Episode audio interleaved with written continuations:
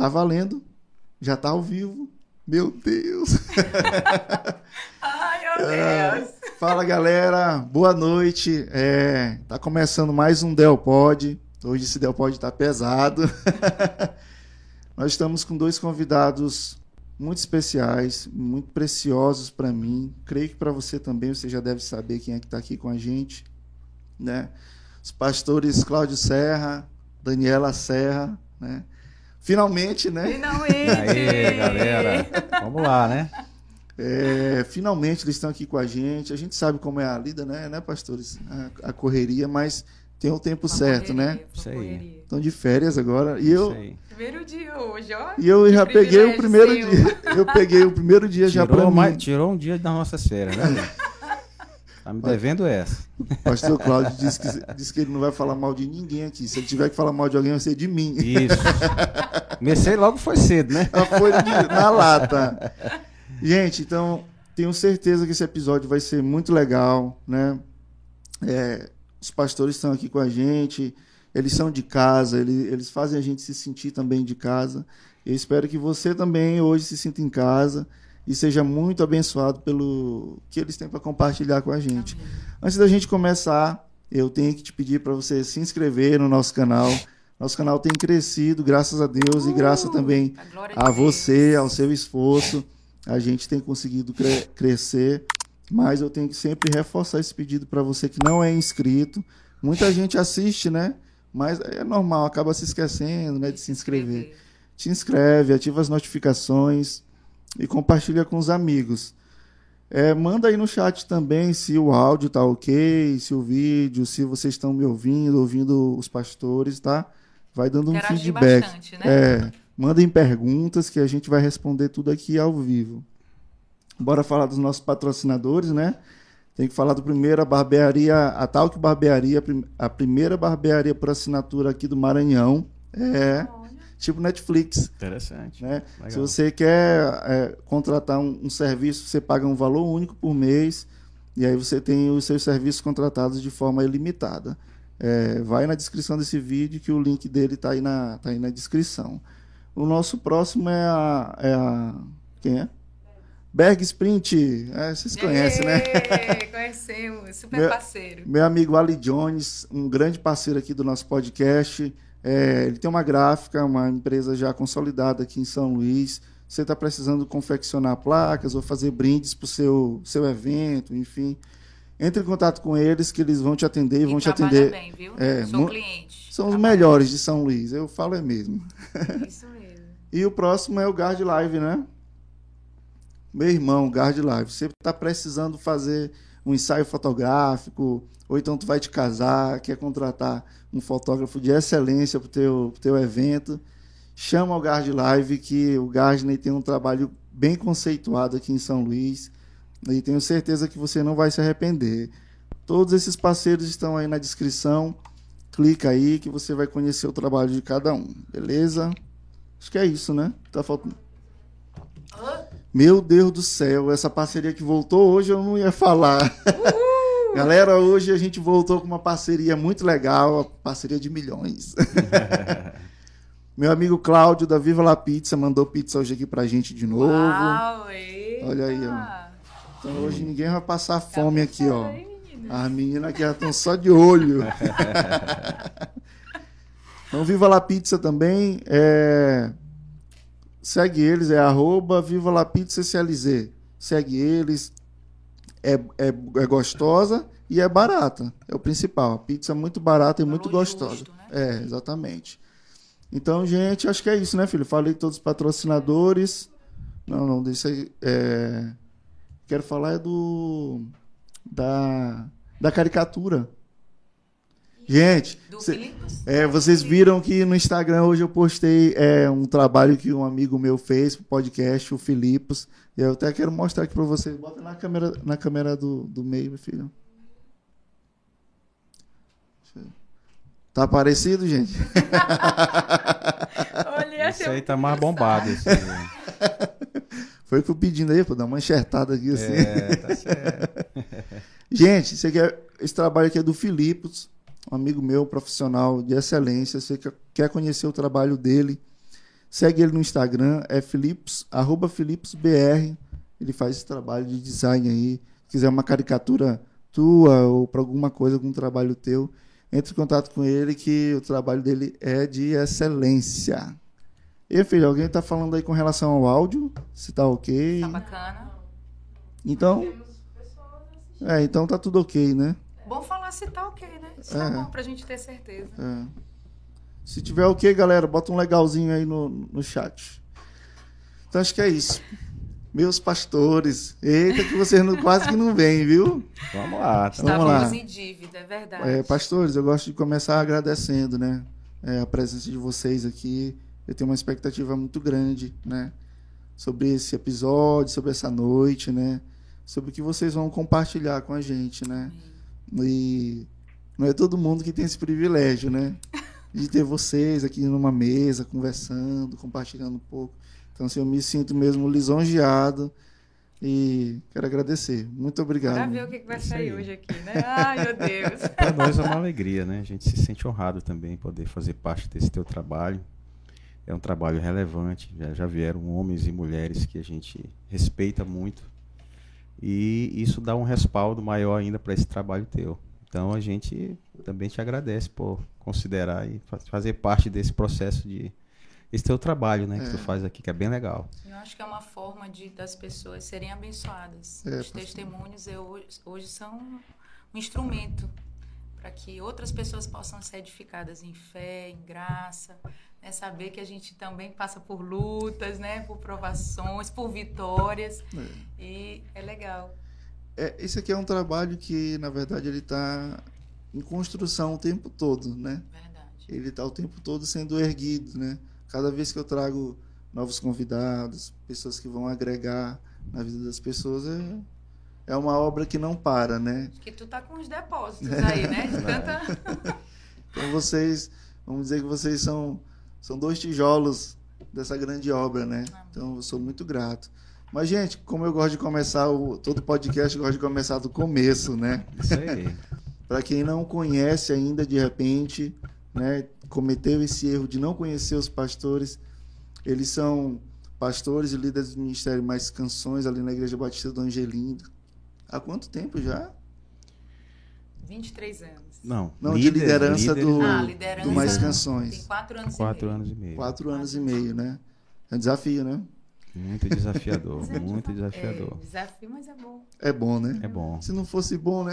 não, não- não tava, né? É um- Na verdade, é um privilégio. É, mas- É um privilégio. É ser levantado por Deus para uma missão. É, tudo é da forma como você enxerga isso, né? Eu, eu enxergo que é um privilégio porque Deus é, nos, nos chamou mesmo para isso. Nos colocou ali para fazer algo relevante pelo reino de Deus, pela igreja, levantando pessoas que têm propósito, que têm talento. né? E legal que a gente, Deus. nós passamos pelos processos, né? Nós estamos lá na igreja há mais de 20 anos, então É, é isso que é, que, é, que é interessante, porque quem olha vocês agora, né, vê ali, vê ali na plataforma, às vezes ministrando num- uma conferência, um workshop, né, uma escola de Sim. louvor, né, que, que é o que tem. to- é um ano sim, um ano não, né, pastores? todo ano. Todo ano, É, né? ser Todo ano. Às uma vezes pausa tem- pandemia, Teve uma né? pausa na pandemia, Ah, sim, mas tem todo ano. Esse ano vai ter. Então, geralmente as pessoas olham vocês ali na plataforma, né, mas é, tem um contexto, né, tem, uma Tem, história tem uma muito história. longa, né? Verdade. E eu acho que as pessoas estão curiosas para conhecer essa história de vocês. E aí não sei como é que vocês vão contar, se vocês vão contar de forma conjugada ou deixar pessoal, como começar. Se começar, você né? quiser saber sobre o nosso processo de conversão ou ministério, aí você que diz. Sente- Não, pastor, é legal dar uma pincelada, É. como que foi encontrado por, por Deus, né? Acho que é legal. Beleza. Sim, da minha parte, é, foi bem interessante porque a minha família não. Eu fui a primeira, a primeira pessoa a ser encontrada por Cristo né, na minha família. Né? Fui o primeiro. Sim, glória a Deus por isso. E foi assim um processo bem interessante porque eu não vou entrar em detalhes porque é muita, Muita história, coisa. mas Sim, eu vou tentar resumir. Eu era jovem, tinha 21 anos, né? E um dia eu conheci uma pessoa, né? Que eu tinha, eu tinha uma outra namorada, né? Eu tinha uma Sim. namorada. Essa namorada perdeu o pai e foi pro interior, pro enterro do pai dela. E aí eu fiquei aqui, e aí, nesse tempo que ela viajou pro interior, eu conheci uma pessoa crente. E me interessei por ela. Olha só como uma, uma loucura, né? Eu tinha, eu tinha muita, muito problema nessa área de, De com mulher e tal. Eu ficava com um com outra e não tinha, tinha dificuldade de, de estabelecer um relacionamento sério. Então, enquanto a outra tinha viajado para o interior, para o enterro do pai dela, para passar por aqueles momentos difíceis, eu conheci uma outra pessoa que trabalhava numa loja ao lado eu- da loja da nossa loja, lá na Forquilha, né? E aí eu me interessei por ela, também trocamos olhares e tal, e nisso a gente fez uma amizade ali rápida. E aí eu já parti para cima e conversei com ela, de aí, tal, tem que falar com meu pai. Eu nunca tinha pedido alguém namoro, namoro para um Isso pai foi de algum- novo. Essa situação bem aí, tem que pedir pro meu pai, foi, foi novo. Foi, eu nunca tinha passado. Eu achei, eu resisti no começo, mas como eu me interessei na, Uhum. por ela, eu disse, não, eu vou, eu vou me submeter a esse negócio aí. Beleza. Fui, procurei o pai dela e tal, foi muito, me rece- recebeu bem. E a gente começou o relacionamento. E aí o que acontece? Quando, nos finais de semana, aos domingos, ela ia pra igreja, eu nem sabia que ela era crente mesmo assim, não sabia como é que era esse negócio de crente. Sim, não tinha A nem- minha vida era mundão e tal, eu, eu não tinha uma vida totalmente dissoluta lá. E aí, de repente, quando chegava aos domingos, ela dizia pra mim: Não, se tu quiser ficar comigo no domingo, tu tem que, tu tem que ir pra igreja. Aí eu comecei a me chatear com aquilo, né? Eu disse: Não, mas como assim? É, Domingo é o dia da, da minha folga, né? Que eu trabalhava de segunda a sábado, e domingo eu queria folgar e ficar curtir, né? Aham. E ela, não, vamos pra igreja. Aí eu passei um mês nessa resistência, né? Não, não vou e tal, não, não sou crente e tal. Até que um dia eu disse, cara, e a menina lá no interior, curtindo lá o, a- o problema lá da morte do pai dela, com a família lá dela. o pai dela. Entendeu? Com a família dela e tal, não sabia o que estava acontecendo aqui. Olha que doidice. Sensibilidade do pastor na época tava lá em cima, Tá, né? terrível. Aí, um dia, depois de mais ou menos um mês, eu, eu fui para a igreja. Não, tá bom, eu vou para a igreja. Aí eu comecei a ouvir a palavra de Deus, né? Mesmo com toda a resistência, eu comecei a ouvir. Eu fui exposto à palavra, né?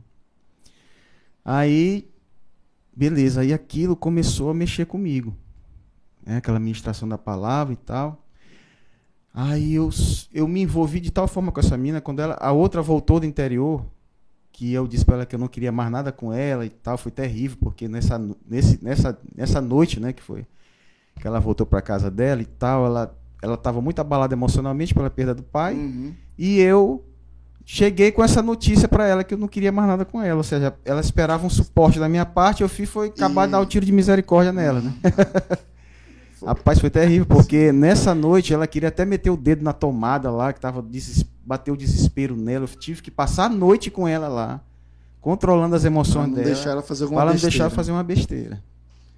Aí foi, beleza, eu consegui é, Terminar. resolver a situação com ela, terminamos.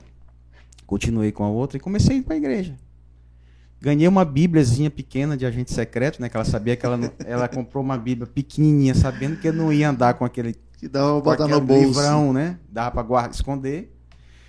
E aí levei e eu comecei. Foi interessante que eu comecei a ouvir a palavra e chegava em casa e eu eu ia naquele texto, né, do que o pastor lia lá e desenvolvia e comecei a ver se era aquilo mesmo. Eu comecei a dizer, rapaz, será que esse homem tá tá mas, falando? mas antes disso, eu já tinha esse jeito de ser curioso, de É, sempre, eu sempre ouvir algo fui, novo eu, eu, eu sempre saber. gostei de ler, né? Ah, entendi. Sempre cara que gostei de ler, curioso, gosto de notícia. Eu peguei muito isso do meu pai, né? Meu pai, eu até hoje eu ouço rádio AM, eu, entendeu? Eu sempre, eu sempre tô ligado em notícia, entendeu? Eu também Eu sou um gosto cara de, curioso. De, de escutar rádio. De ler, de ler muito, ser um cara assim de leitura. Então, eu cheguei, chegava em casa dos cultos, eu começava a ver se aquilo batia, né? Porque eu era muito resistente. Então, nunca, nunca ninguém tinha pregado a palavra de Deus para mim.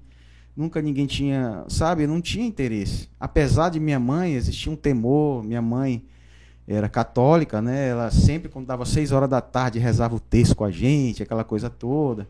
Mas não era uma coisa, era uma coisa assim que a gente não tinha conhecimento né, da palavra. Era uma coisa de religião, Sim, né? sim. E mesmo na religião, eu me lembro que eu cheguei até a me batizar na igreja católica, me, me- fiz primeira comunhão, Mas eu fazia com medo de ir pro inferno, né? Eu digo, rapaz, eu tenho que me batizar, porque senão eu vou ser pagão, eu vou pro inferno.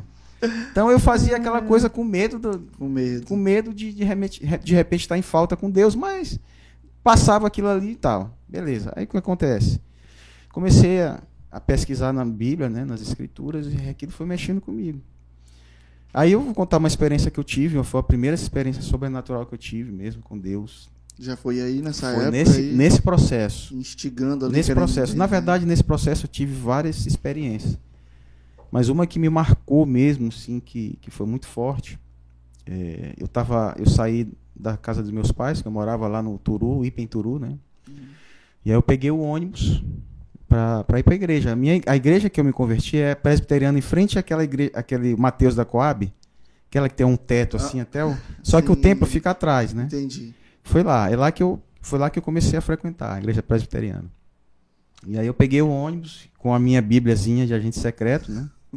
Botei no colo. O ônibus estava vazio, né? Quando eu peguei domingo, normalmente os ônibus parece que ficam vazios, né? Mais- menos pessoas. E aí eu tava no banco, lá no último banco de trás. E aí, quando chegou lá no, na Avenida São José de França, já no início, entraram duas moças do ônibus, bonita, arrumada, né? E aí eu olhei, né? Aquelas moças, eu, e aí eu já fui logo me arrumando aqui, né? Preparando minha camisa e tal, me Era ajeitando. muito pra frente. E aí eu, eu mirei as duas, né? Mirei as duas e disse, eita, aí. Virou a do Tal. um olho pra cada. né? O lobo, né? Aquele, a, a natureza do lobo, do lobo come- apareceu ali, né? E aí eu, beleza, aí eu olhei que eu tava com a Bíblia no colo. Eu disse, meu Deus, essa Bíblia aqui em queimação, meu Deus, o que, que é isso? Aí eu peguei a Bíblia, joguei para debaixo da camisa. Tu acredita, Deus? Peguei a Bíbliazinha, joguei para esconder a Bíblia. Porque ela não podia ver que eu tava com uma Bíblia, senão como é que ia ser isso? Não ia bater, não ia né? dar, ia- não, ia, não, ia, não ia dar certo, né? Quando eu fiz isso, eu vi uma voz.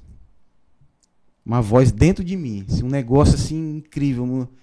Diz assim: Eu nunca me envergonhei de você. Tu vai se envergonhar de mim? Cara, que eu peguei um susto quando eu vi essa voz. Eu, e não tinha ninguém do meu lado, alguém falou aqui. Foi audível, pastor. Audível no meu ouvido. Eu peguei um susto que eu me levantei, já puxei lá o, a cordinha Cordinha. e já fui descendo. Com medo. Eu fiquei com medo, né? Ver o temor, aquela coisa, meu Deus e tal. Aquilo mexeu comigo. Eu disse, cara, Deus só pode ter sido Deus. Deus é real, Deus é real, é alguma coisa. E, e, sabe, é porque eu, era uma, eu nunca tinha tido uma experiência assim. E aí eu me lembro quando eu fui para a igreja, eu já cheguei na igreja, fui chorando. Tanto é que quando eu cheguei lá na igreja, a família dessa pessoa que eu me relacionei achou estranho, eu já estava chorando na porta da igreja. né? Chorando, chorando. E aí, o que foi? O que foi que aconteceu? Aconteceu algum problema? Aí eu disse, não. Não, eu não conseguia falar, né? Não conseguia falar, só chorando. E aí o pastor pregou, nunca me esqueço, o pastor Antônio pregou a palavra, eu não sei nem o que, que ele pregou nesse dia. A única coisa que eu queria é que terminasse a pregação, que ele fizesse o chamado para ir lá na frente. Eu só queria isso, O apelo. o apelo. Eu só estava esperando esse momento. E foi quando ele disse: quem quer receber uma oração e tal. E aí eu fui lá na frente, chorando e tal. Foi um algo assim sobrenatural, incrível. E foi assim, né, meu processo de conversão Esse foi o primeiro. Esse foi o primeiro- primeira experiência, primeira ali, experiência sobrenatural, né, que eu tive com Deus. Eu tive outras experiências no começo, porque eu passei muitas lutas nessa área mesmo. Porque era um cara que a minha vida era uma vida muito promíscua. Eu tinha uma vida muito promíscua. Eu me lembro que eu trabalhava na forquilha e eu saía para as festas, né? Tinha uma Kombi nossa lá do meu pai, eu usava essa Kombi para levar a galera para as festas, pro reggae, para um monte de lugar, pagode, eu levava a galera. Então eu era um cara assim, eu era um cara bacana e tal, porque eu conduzia Sim, todo sim. mundo, entendeu? Mas engraçado que eu não bebia, né? Eu não bebia. O pessoal achava graça que eu só tomava refrigerante, porque eu não gostava, eu não gostava do sabor da bebida. Eu disse, rapaz, eu não vou beber. Mas eu tava lá. Então eu fazia tudo consciente. Eu tava eu tava sóbrio, fazendo tudo sóbrio. E aí eu passava a noitada na eh, com, as, com a mulherada. Me lembro que eu abria a loja no outro dia de um saía de um motel, de algum lugar e abria a loja. Rapaz, eu não consigo Eu trabalhava. visualizar isso na minha cabeça de forma nenhuma. Eu tinha uma vida muito, muito, muito difícil. Então, tanto que no meu processo de conversão, quando eu estava com, com essa moça, né? Eu me lembro que ela chegou uma vez para mim e disse que tinha sonhado comigo, com uma, com uma outra mulher. Aí eu perguntei, que sonho como assim? Me conta. Rapaz, ela contou o sonho de igualzinho como eu tinha acontecido na mesma semana quando eu estava com a outra mulher. Deus falando, Deus. Deus revelando para ela o que tinha acontecido. E, e eu tinha uma dificuldade, tanto que no começo eu tive muitas lutas nessa área, muitas lutas. E, mas Deus, sabe, Deus, Deus foi a graça de Deus, o propósito de Deus na minha vida. E a decisão mesmo do meu coração de, de seguir esse caminho com Cristo, né? Eu decidi, porque E abrir mão. abrir mão de não, não, eu Das tive, eu não vou né? contar todas as histórias aqui, que Aham, é história até pesada, que não, Sim, não cabe sim. nem aqui. É, Mas eu já tive histórias pesadas de eu ter e naquele momento dizer não. Não. entendi. Pastor, e Mas aí. O testemunho alcançou tua família, isso é importante. E o meu testemunho foi importante para minha família. senhor foi o primeiro, né? fui o da primeiro, família. depois veio minha mãe, veio meu irmão mais velho, veio meu, meus irmãos, meu pai, Pastor Serra. Pastor Serra. Veio- Pastor Serra, me lembro que a gente, eu botava adesivo no carro dele. Me lembro Monza. Ó, o tempo do Monza. botava adesivo assim. é, Como é. Não, eu botava assim, temer o Senhor e tal, alguma coisa assim, né? E aí ele, eu me lembro que ele tirava os adesivos. Pai dizia, pai, por que você tirou o adesivo? Tal, o versículo bíblico da palavra, ele dizia assim, não, é porque o Detran, você não pode atrapalhar a visão. Só Miguel. Rapaz. Papai também era meio nó cego.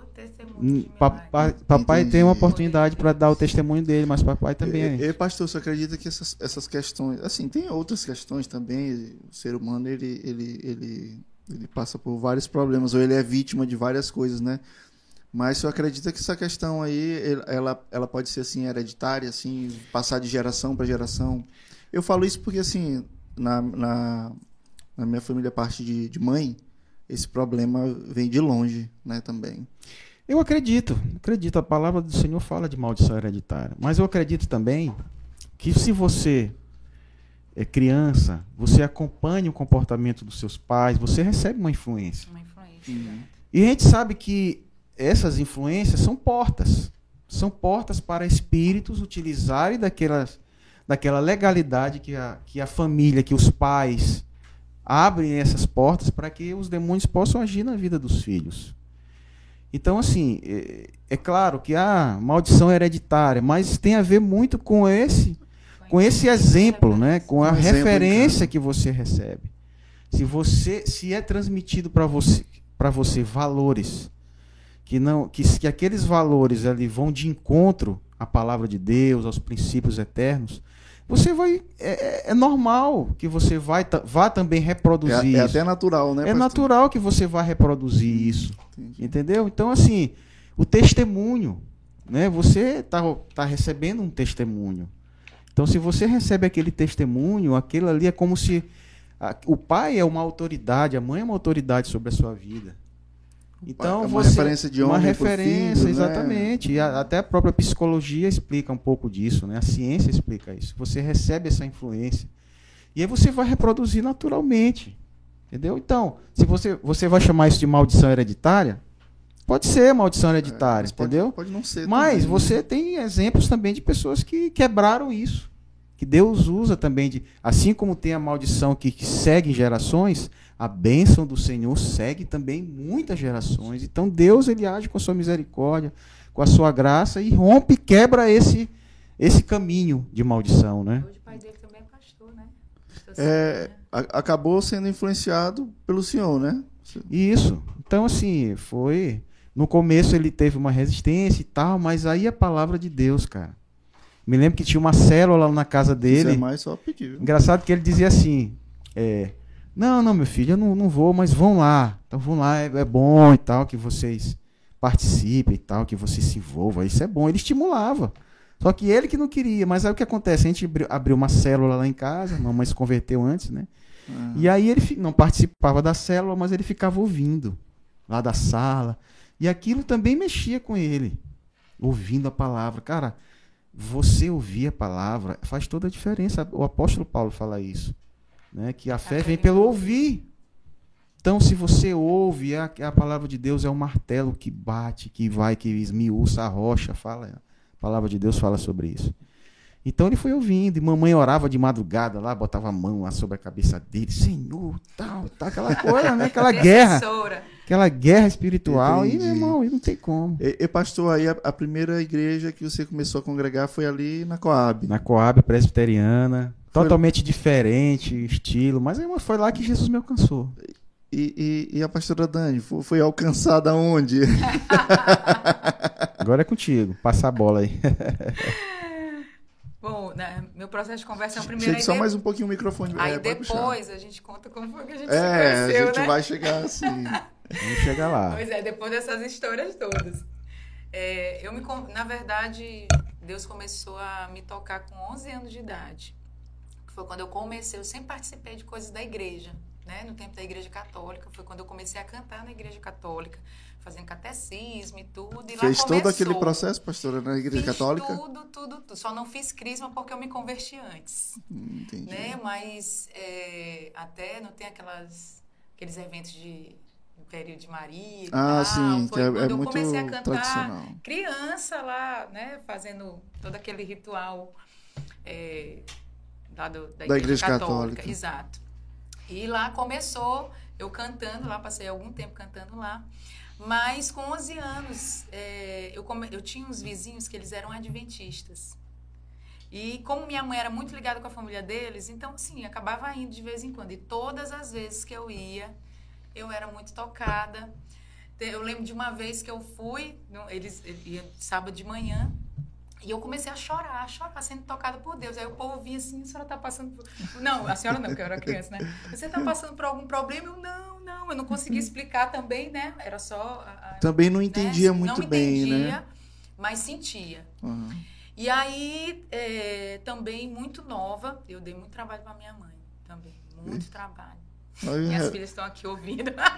Já ouviram algumas histórias, minha mãe contando. Mas eu fui muito rebelde. Dá pra, muito compa- rebelde. dá pra trocar figurinha com Rebeca. É, assim, mesmo muito nova, eu comecei a me envolver com pessoas que faziam coisas erradas. No tempo, sabe aquele tempo da gangue? Gangue da bota preta, não sei Hum. o quê. Lembra? Lembro, eu lembro. Naquele tempo, eu comecei a me envolver com essas pessoas de gangue.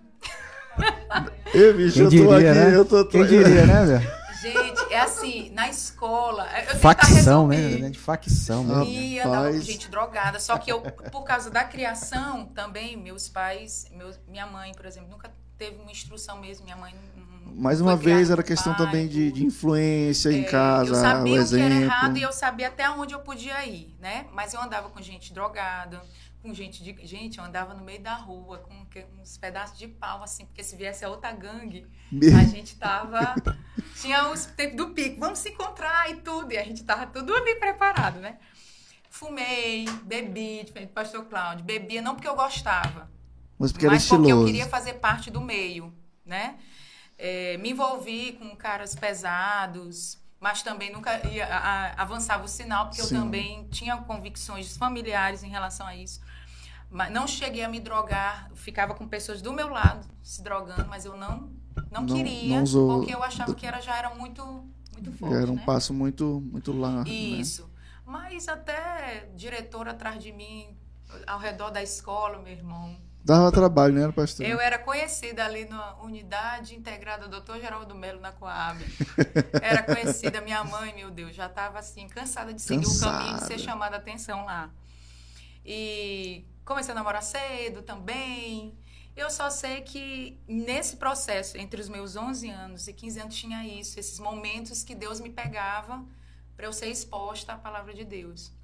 Então começou com a, na igreja católica, depois esses vizinhos adventistas e foi decisivo quando uma vizinha minha, Ina Cleide, é, tenho muita gratidão pelo, tenho vontade de encontrá-la é, para dizer para ela que eu sou fruto da, de muitas vezes que na calçada da casa onde eu morava ela falava de Jesus para mim porque ela se converteu e ela era modelo, ela vivia na noite e tudo. Então eu vi a transformação da vida dela.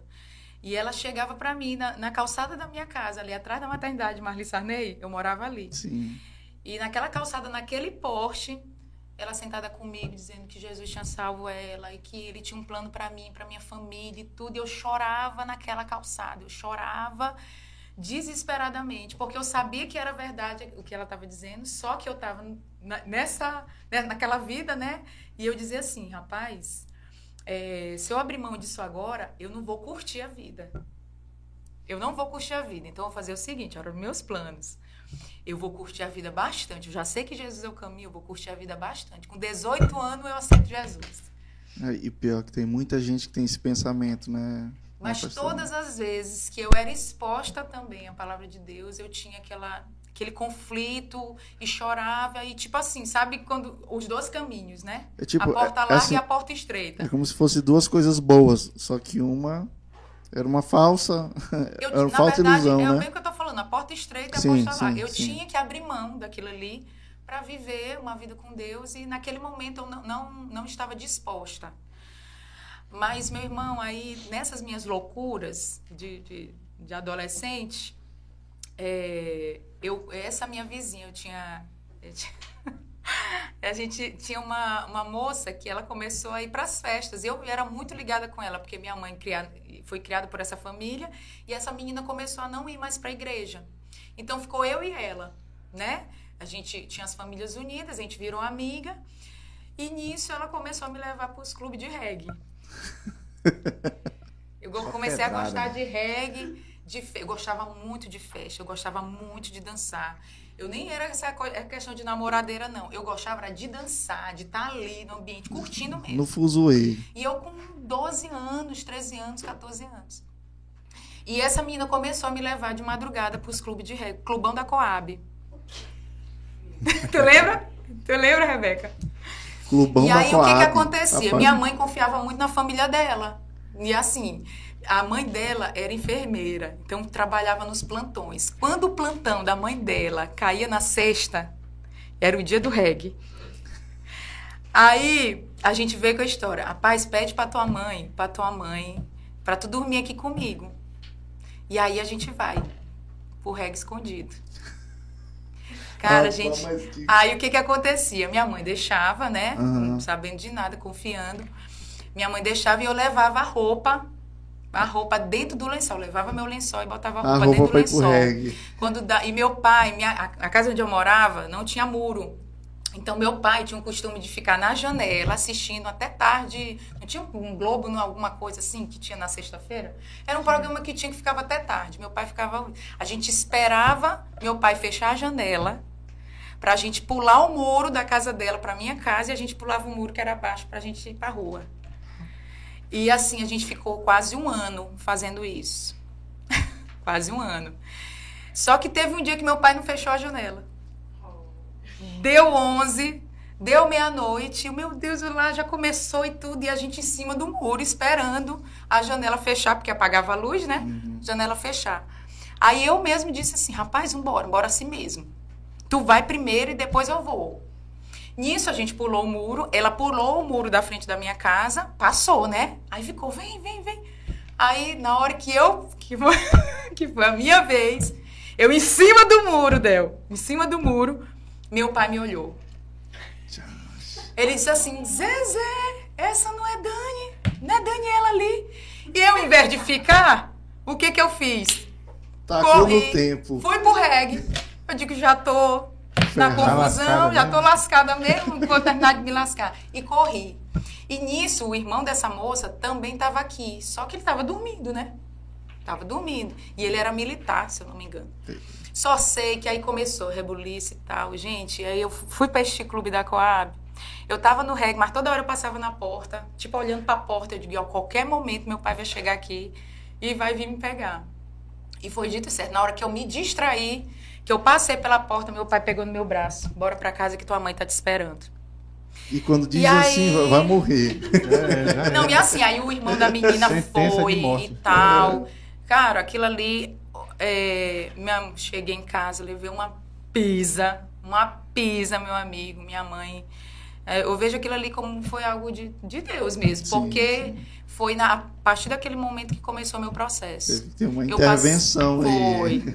Foi. Deus tinha planos. Hoje eu entendo que Deus tinha planos, porque se eu seguisse aquela vida, eu não sei nem se eu estava aqui te contando a história. E pastor, então, daquele tempo que a sua amiga conversou contigo, até esse período aí se passou o quê? Mais ou menos um ano?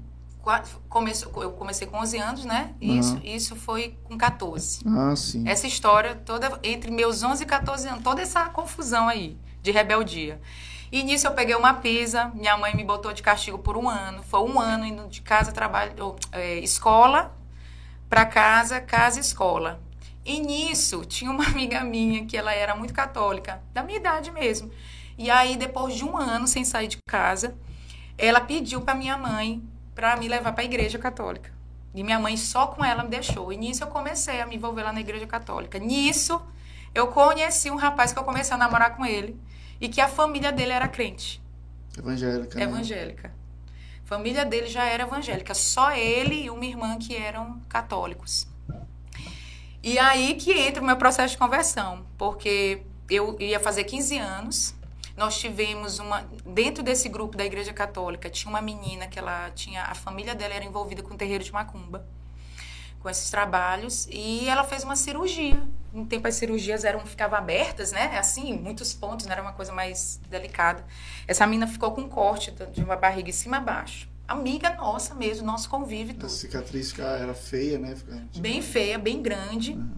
E essa menina ficou muito debilitada. Com, com ela nesse estado, o diabo se aproveitou, encontrou uma brecha e essa menina ficou possessa. E eu não acreditava nisso. Eu não acreditava. Eu dizia assim: não, existe esse negócio de espírito maligno entrar no corpo da pessoa, possuir a pessoa. Isso não existe. Então eu tive que ver, presenciar, viver aquela situação para poder acreditar no mundo espiritual. E a gente, muito jovens, eram muitos jovens que fazia parte do grupo, eh, ninguém da Igreja Católica conseguiu ajudar aquela situação, né? E a gente vendo ela sofrendo, e era, um- era uma coisa Talvez até... nem, nem entendendo o que estava acontecendo. eu né? tava assim, chorava, porque naquela situação eu não tava entendendo nada. E aí, essa menina, assim, eu vendo uma amiga minha, cara, ela, ficava, ela ficou grudada na parede, assim, que nem Homem-Aranha. Até ontem a gente tava compartilhando sobre essas, algumas experiências assim. Eu vi, literalmente, ela operada, ela que nem Homem-Aranha na parede. Ela segurando uma porta de madeira com cinco meninos do outro lado e ela sozinha operada segurando uma porta. Então foi muito forte, né, aquilo que eu vivi. E nesse processo, ninguém conseguia ajudar da Igreja Católica expulsar o demônio, ninguém. Chamaram nem Foi exorcista. quando foi quando o pessoal lá disse que não tinha como, que tinha que pedir autorização para não sei quem da Igreja Católica e tal. E a gente no desespero vendo nossa amiga, esse menino que eu namorava disse assim, rapaz, vou chamar o pastor da igreja da minha mãe. Pastor Marques, que foi nosso pastor por um bom tempo. Sim. E aí, pastor Marques foi lá, expulsou o demônio dessa menina, ela foi liberta e começou a pregar pra gente, pra esse grupo de jovens. Então vocês presenciaram tudo, toda a situação ali, Presenciamos e no tudo. final o pastor ainda, ainda pregou para Pregou vocês. pra nós e esse rapaz que eu namorava, ele disse assim, cara, eu vou, vou aqui agora com a minha família. Eu já entendi que Jesus existe, e tal, se converteu. E eu ainda fiquei naquela guerra do mundo, né?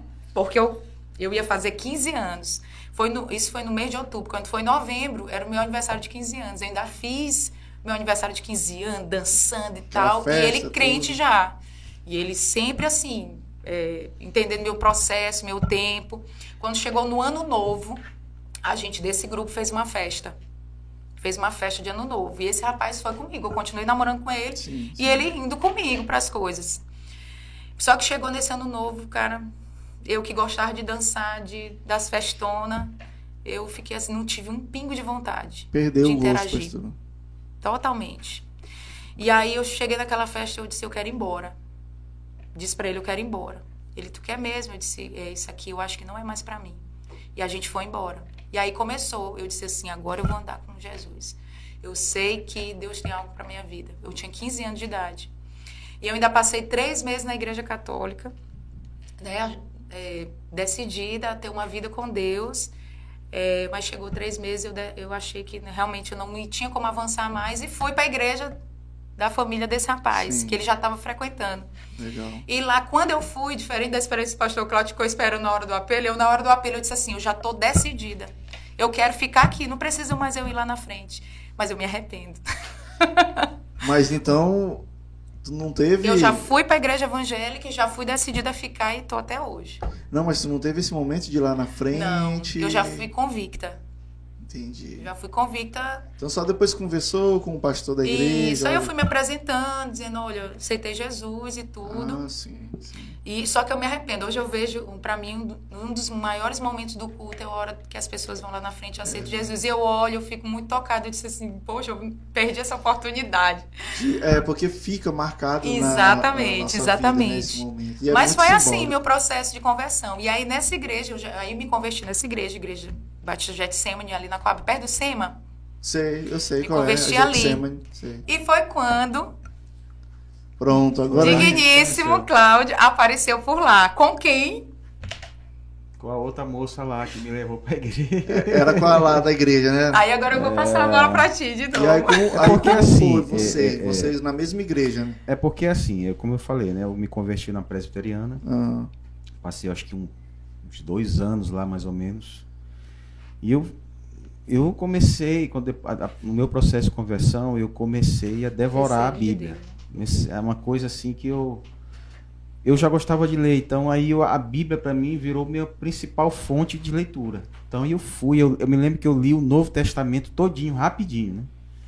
Quando chegou o Apocalipse, eu a- é aquela coisa, né? O Apocalipse é totalmente diferente de qualquer livro. E aí eu fiquei confuso muita coisa. Meu Deus, eu não entendi o Apocalipse direito. Eu acho que eu tenho que ler de novo o Novo Testamento. Aí eu fui lendo todinho de Novo Testamento até chegar em Apocalipse de novo.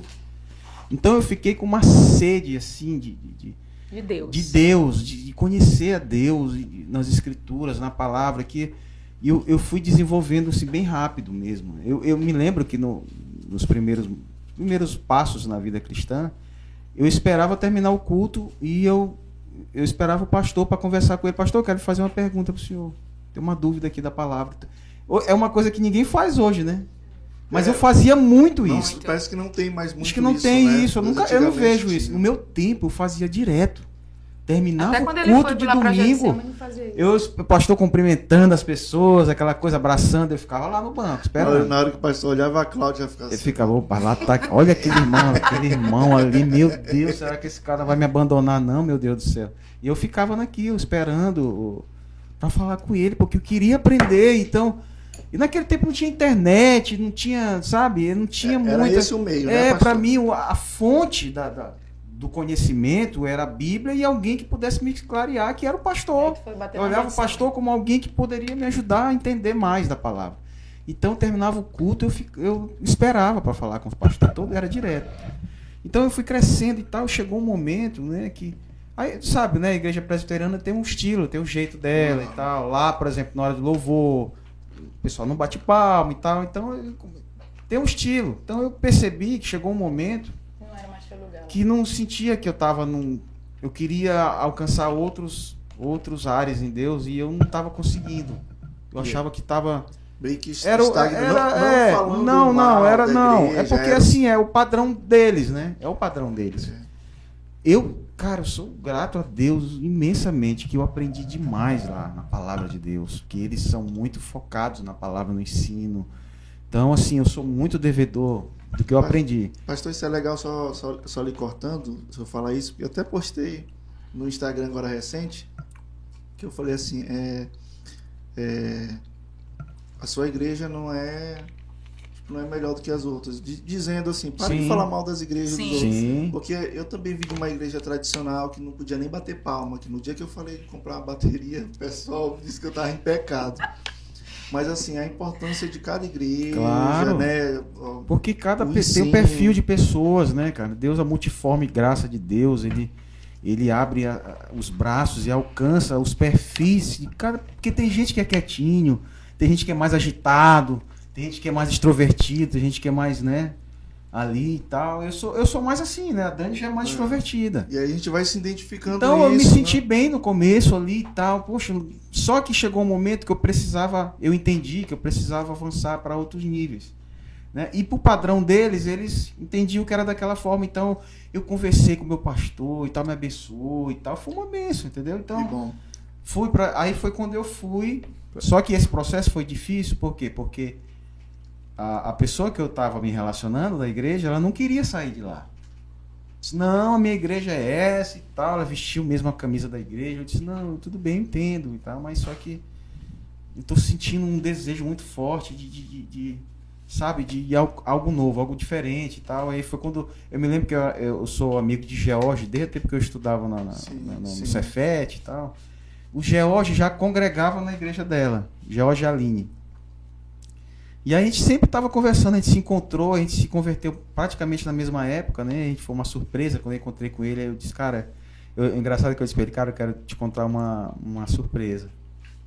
Aí ele também tem uma surpresa para te contar. Aí eu disse pra ele, cara, hoje eu sou crente. Ele, cara, não acredito, cara. Eu que é, eu também sou.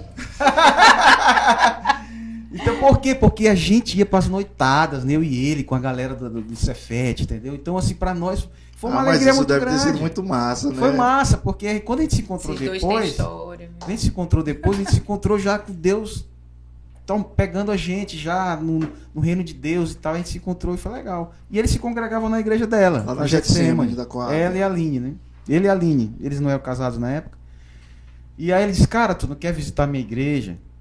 Eu, eu compartilhava com ele, né, as minhas, as minhas questões e tal, do que eu quero avançar. Eu, eu comprava muitos livros, estudava os livros também. Eu, cara, preciso, cara, preciso. Eu acho que tem alguma coisa a mais. Eu tô num uma chama, uma coisa assim dentro de mim que eu quero avançar e tal. E ele, cara, vamos lá na minha igreja, acho que tu vai gostar, talvez seja o um local para ti e tal. Beleza. Muita luta com a minha ex lá, né? Pra tentar. Mas ela foi comigo, porque ela via que eu tava. Escuta essa aí, Rebeca. Eu tava. Decidido. Decidido. Convicto, decidido e ninguém firme. ia me pedir. Eu queria porque queria algo de Deus que eu não estava conseguindo encontrar lá. E aí eu, foi quando eu fui num domingo quando eu chego na porta da igreja, já estava no louvor, tinha começado o louvor. A primeira pessoa que eu olho cantando. Ô, oh, rapaz!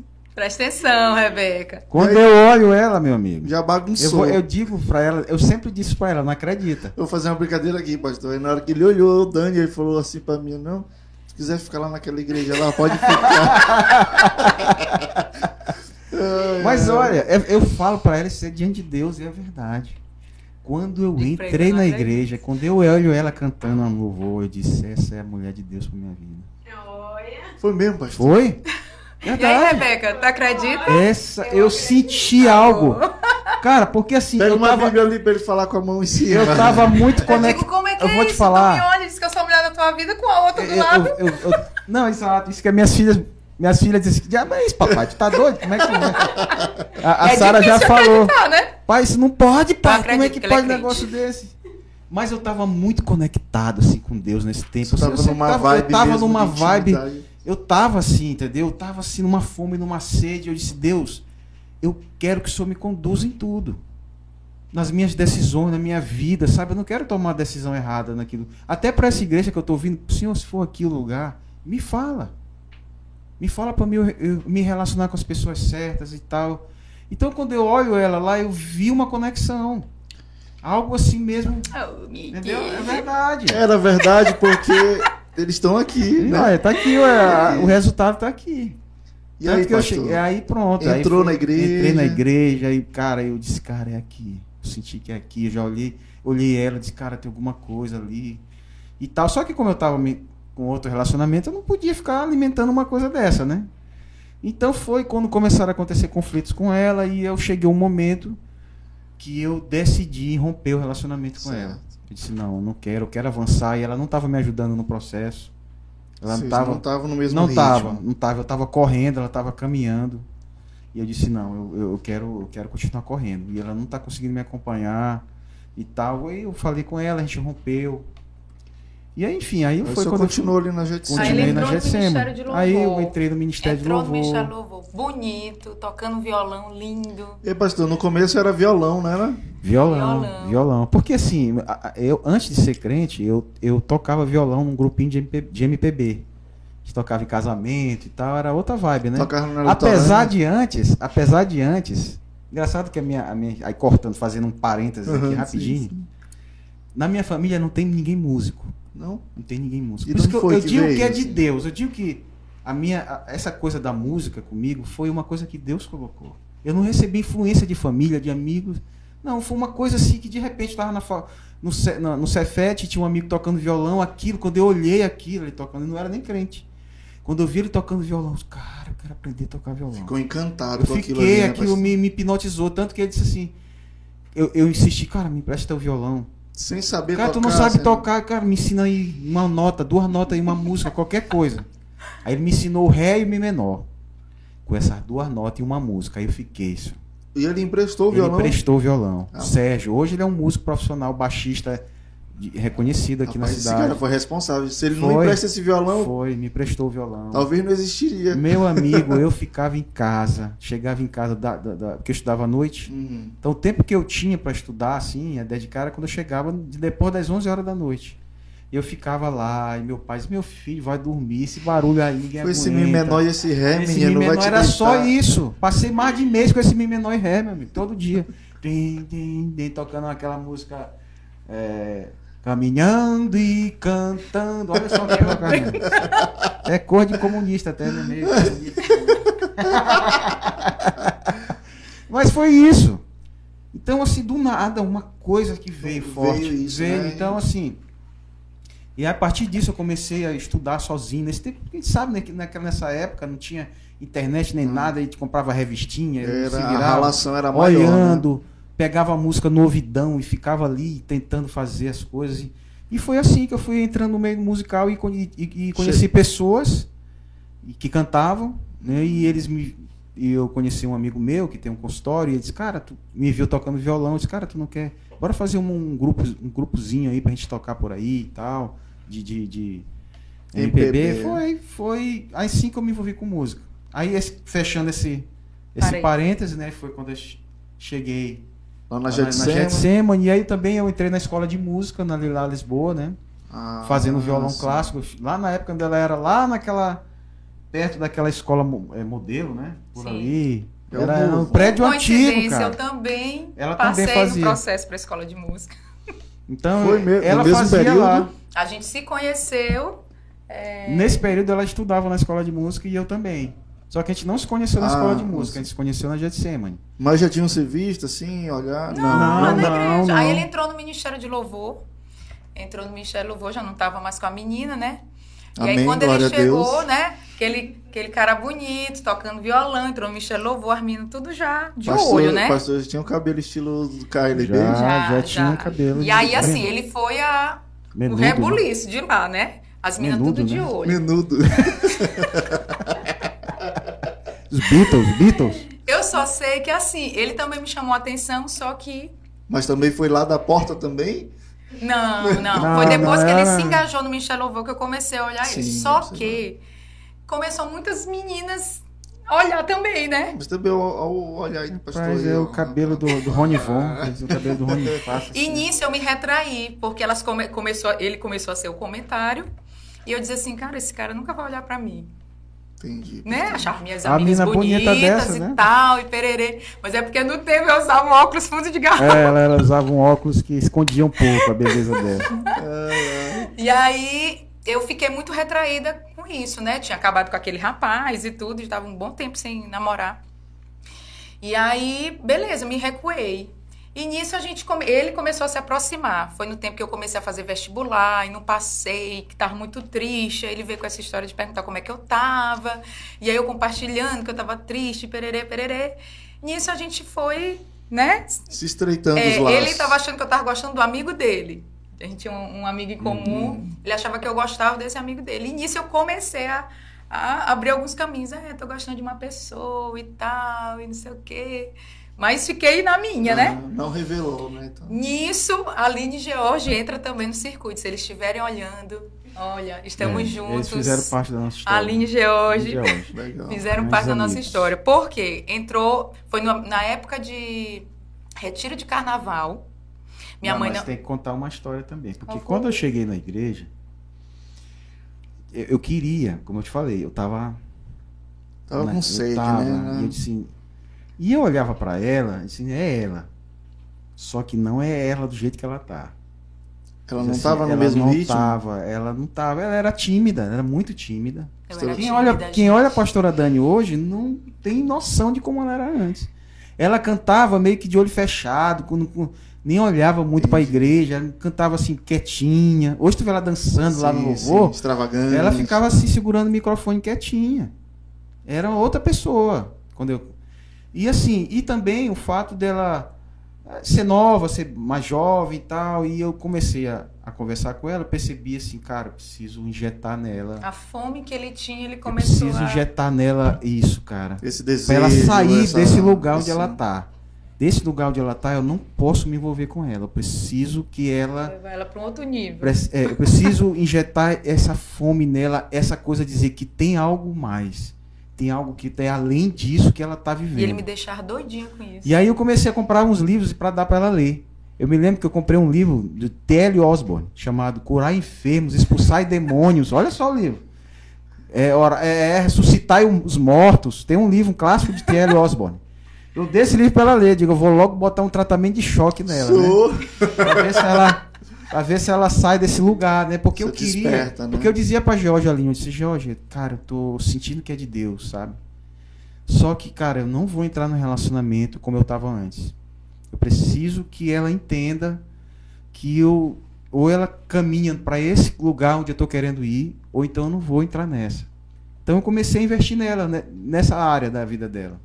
Aí pode continuar. E, e, realmente, isso, essa fome, assim, começou depois que ele começou a Isso investir vocês em ainda são amigos, né? Sou amigos. Só Só que eu tava. amigos. Tinha, tinha Tipo, dois planos. Eu tava com planos, Tinha um com plano planos de- com de- ela. Só que eu queria, antes de, de De ir pra parte de pra relacionamento. parte realmente, que ela tive, que eu queria A saber se ela queria. Circuito. A Aline entrou no circuito. queria saber se ela queria, E se ela começou a tava dizer, disposta. cara, e aí, o que, que tu acha dele e tudo? Eu disse, rapaz, não vai dar certo. Tem muita mulher atrás dele aí, de olho nele e tudo. Até que ela disse assim, rapaz, ele tá, ele tá afim. Aí, opa. Aí, assim, eu fiquei. hum, Não tava muito acreditando, Tem uma não. amiga tua que te procurou, né? Dani? Aí as meninas começavam, porque eram as meninas do meu meio. Então elas diziam assim: ah, eu acho que, que ele tá gostando de mim, porque Cláudio sempre foi muito é, atencioso, né? Então, assim, acabava. Eu acho que as meninas Confundia. confundiam, e tudo, e chegava aí eu, eita, esse cara aí tá investindo em outros, não em mim, né? Só que chegou o retiro de carnaval. E nisso, minha mãe não me deixava sair assim com todo mundo. Uhum. E aí a Aline George disse assim, não, é, eu não, não, não fiquei direto nesse retiro. E ela disse assim, não, tu vai com a gente. A gente vai junto e volta junto. E ia com quem? Com ele. né? Então ele passava lá em casa com a George pra me Uhum. pegar e pra me deixar. E isso a gente foi o retiro todinho. Sexta, sábado, domingo. Quando chegou no- na, na segunda-feira, de lá, bora tomar um sorvete. Hum. Aí com história de tomar um sorvete, Hum. começou a pegar na minha mão. E eu deixei, eu fiquei aqui com a mão dada com ele. Conversando. Tava me a achando. E aí na terça-feira foi que ele pediu pra namorar comigo. Me foi- Aí foi engraçado. Ao invés, esse ele sempre deixava, me deixava primeiro pra depois deixar a Aline George. Nesse dia ele deixou a Aline George primeiro e me deixou por último. Tava, era o momento, né? Mas esse, esse plano aí foi. Rapaz, isso aí é muito Articulou, raiz. Aí eu né? achei Articulou. estranho, Olha, né? galera, olha como é que se, que se, a- se, se constrói um relacionamento. É Né? isso aí. é, Aí o que que acontece? Aí no carro ele falou, né, que tava interessado em mim se eu aceitava namorar com ele. Aí lá a gente deu um beijo dentro do carro e aí uma cena engraçada, não tem como deixar de contar. Meu pai curtia muito carnaval, Uhum. meu pai. Meu pai nessa hora do beijo, meu pai chegou cheio de maisena na cara, bêbado, gritou de novo. Zezé, olha aqui quem tá dentro desse carro. Aí só que eu já tinha conversado com minha mãe, Quase né, sobre ele. errado, né? E tudo era É. Zezé nele. Zezé! É. Ah, minha mãe é uma vez. Mas eu já tinha conversado com minha mãe, que eu tava interessada nele e tudo. E aí, nisso, nesse dia a gente começou a namorar. No outro dia, ele foi lá pedir a minha mão pro meu pai pra Sim. namorar. Namoro. Foi, ele namoro. foi, foi lá, conversou com meus pais. E nisso a gente começou um relacionamento. No domingo, primeiro domingo pra ir pro culto, já chegamos de mão dadas. Legal. Pensa um susto dessa mulherada. Ah, Que ficaram assim, Meu Deus, tu Acho tá namorando com assim. o Cláudio? Eu Poxa. disse, tô. Cara, isso deu, deu inimizade, deu inimizade. Teve gente que saiu da igreja, tem uma menina que saiu da igreja, dizendo que ele tinha alimentado ela. Tinha enganado ela. É, mas não foi nada, ela confundiu, mesmo Confundiu. tudo. Aham.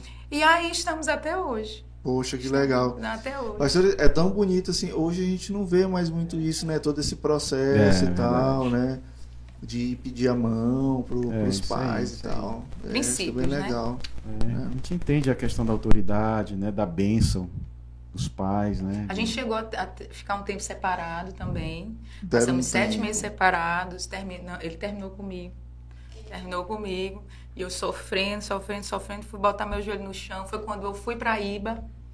Aí começou o nosso processo na IBA. Nisso que a gente se separou, é, ele tinha me levado para lá com essa coisa de investir em mim. Ele, não, bo- bora visitar umas igrejas. Vamos visitar umas igrejas. E a primeira igreja que a gente foi foi dos pais dele, né? Que já congregavam no Angelim. Ah, é, pastor? Quanto que o senhor foi pra Getsemane? É, eu fui pra Getsemane. Como foi né? essa- Quando a gente essa saiu da ordem? Getsemane, foi o seguinte.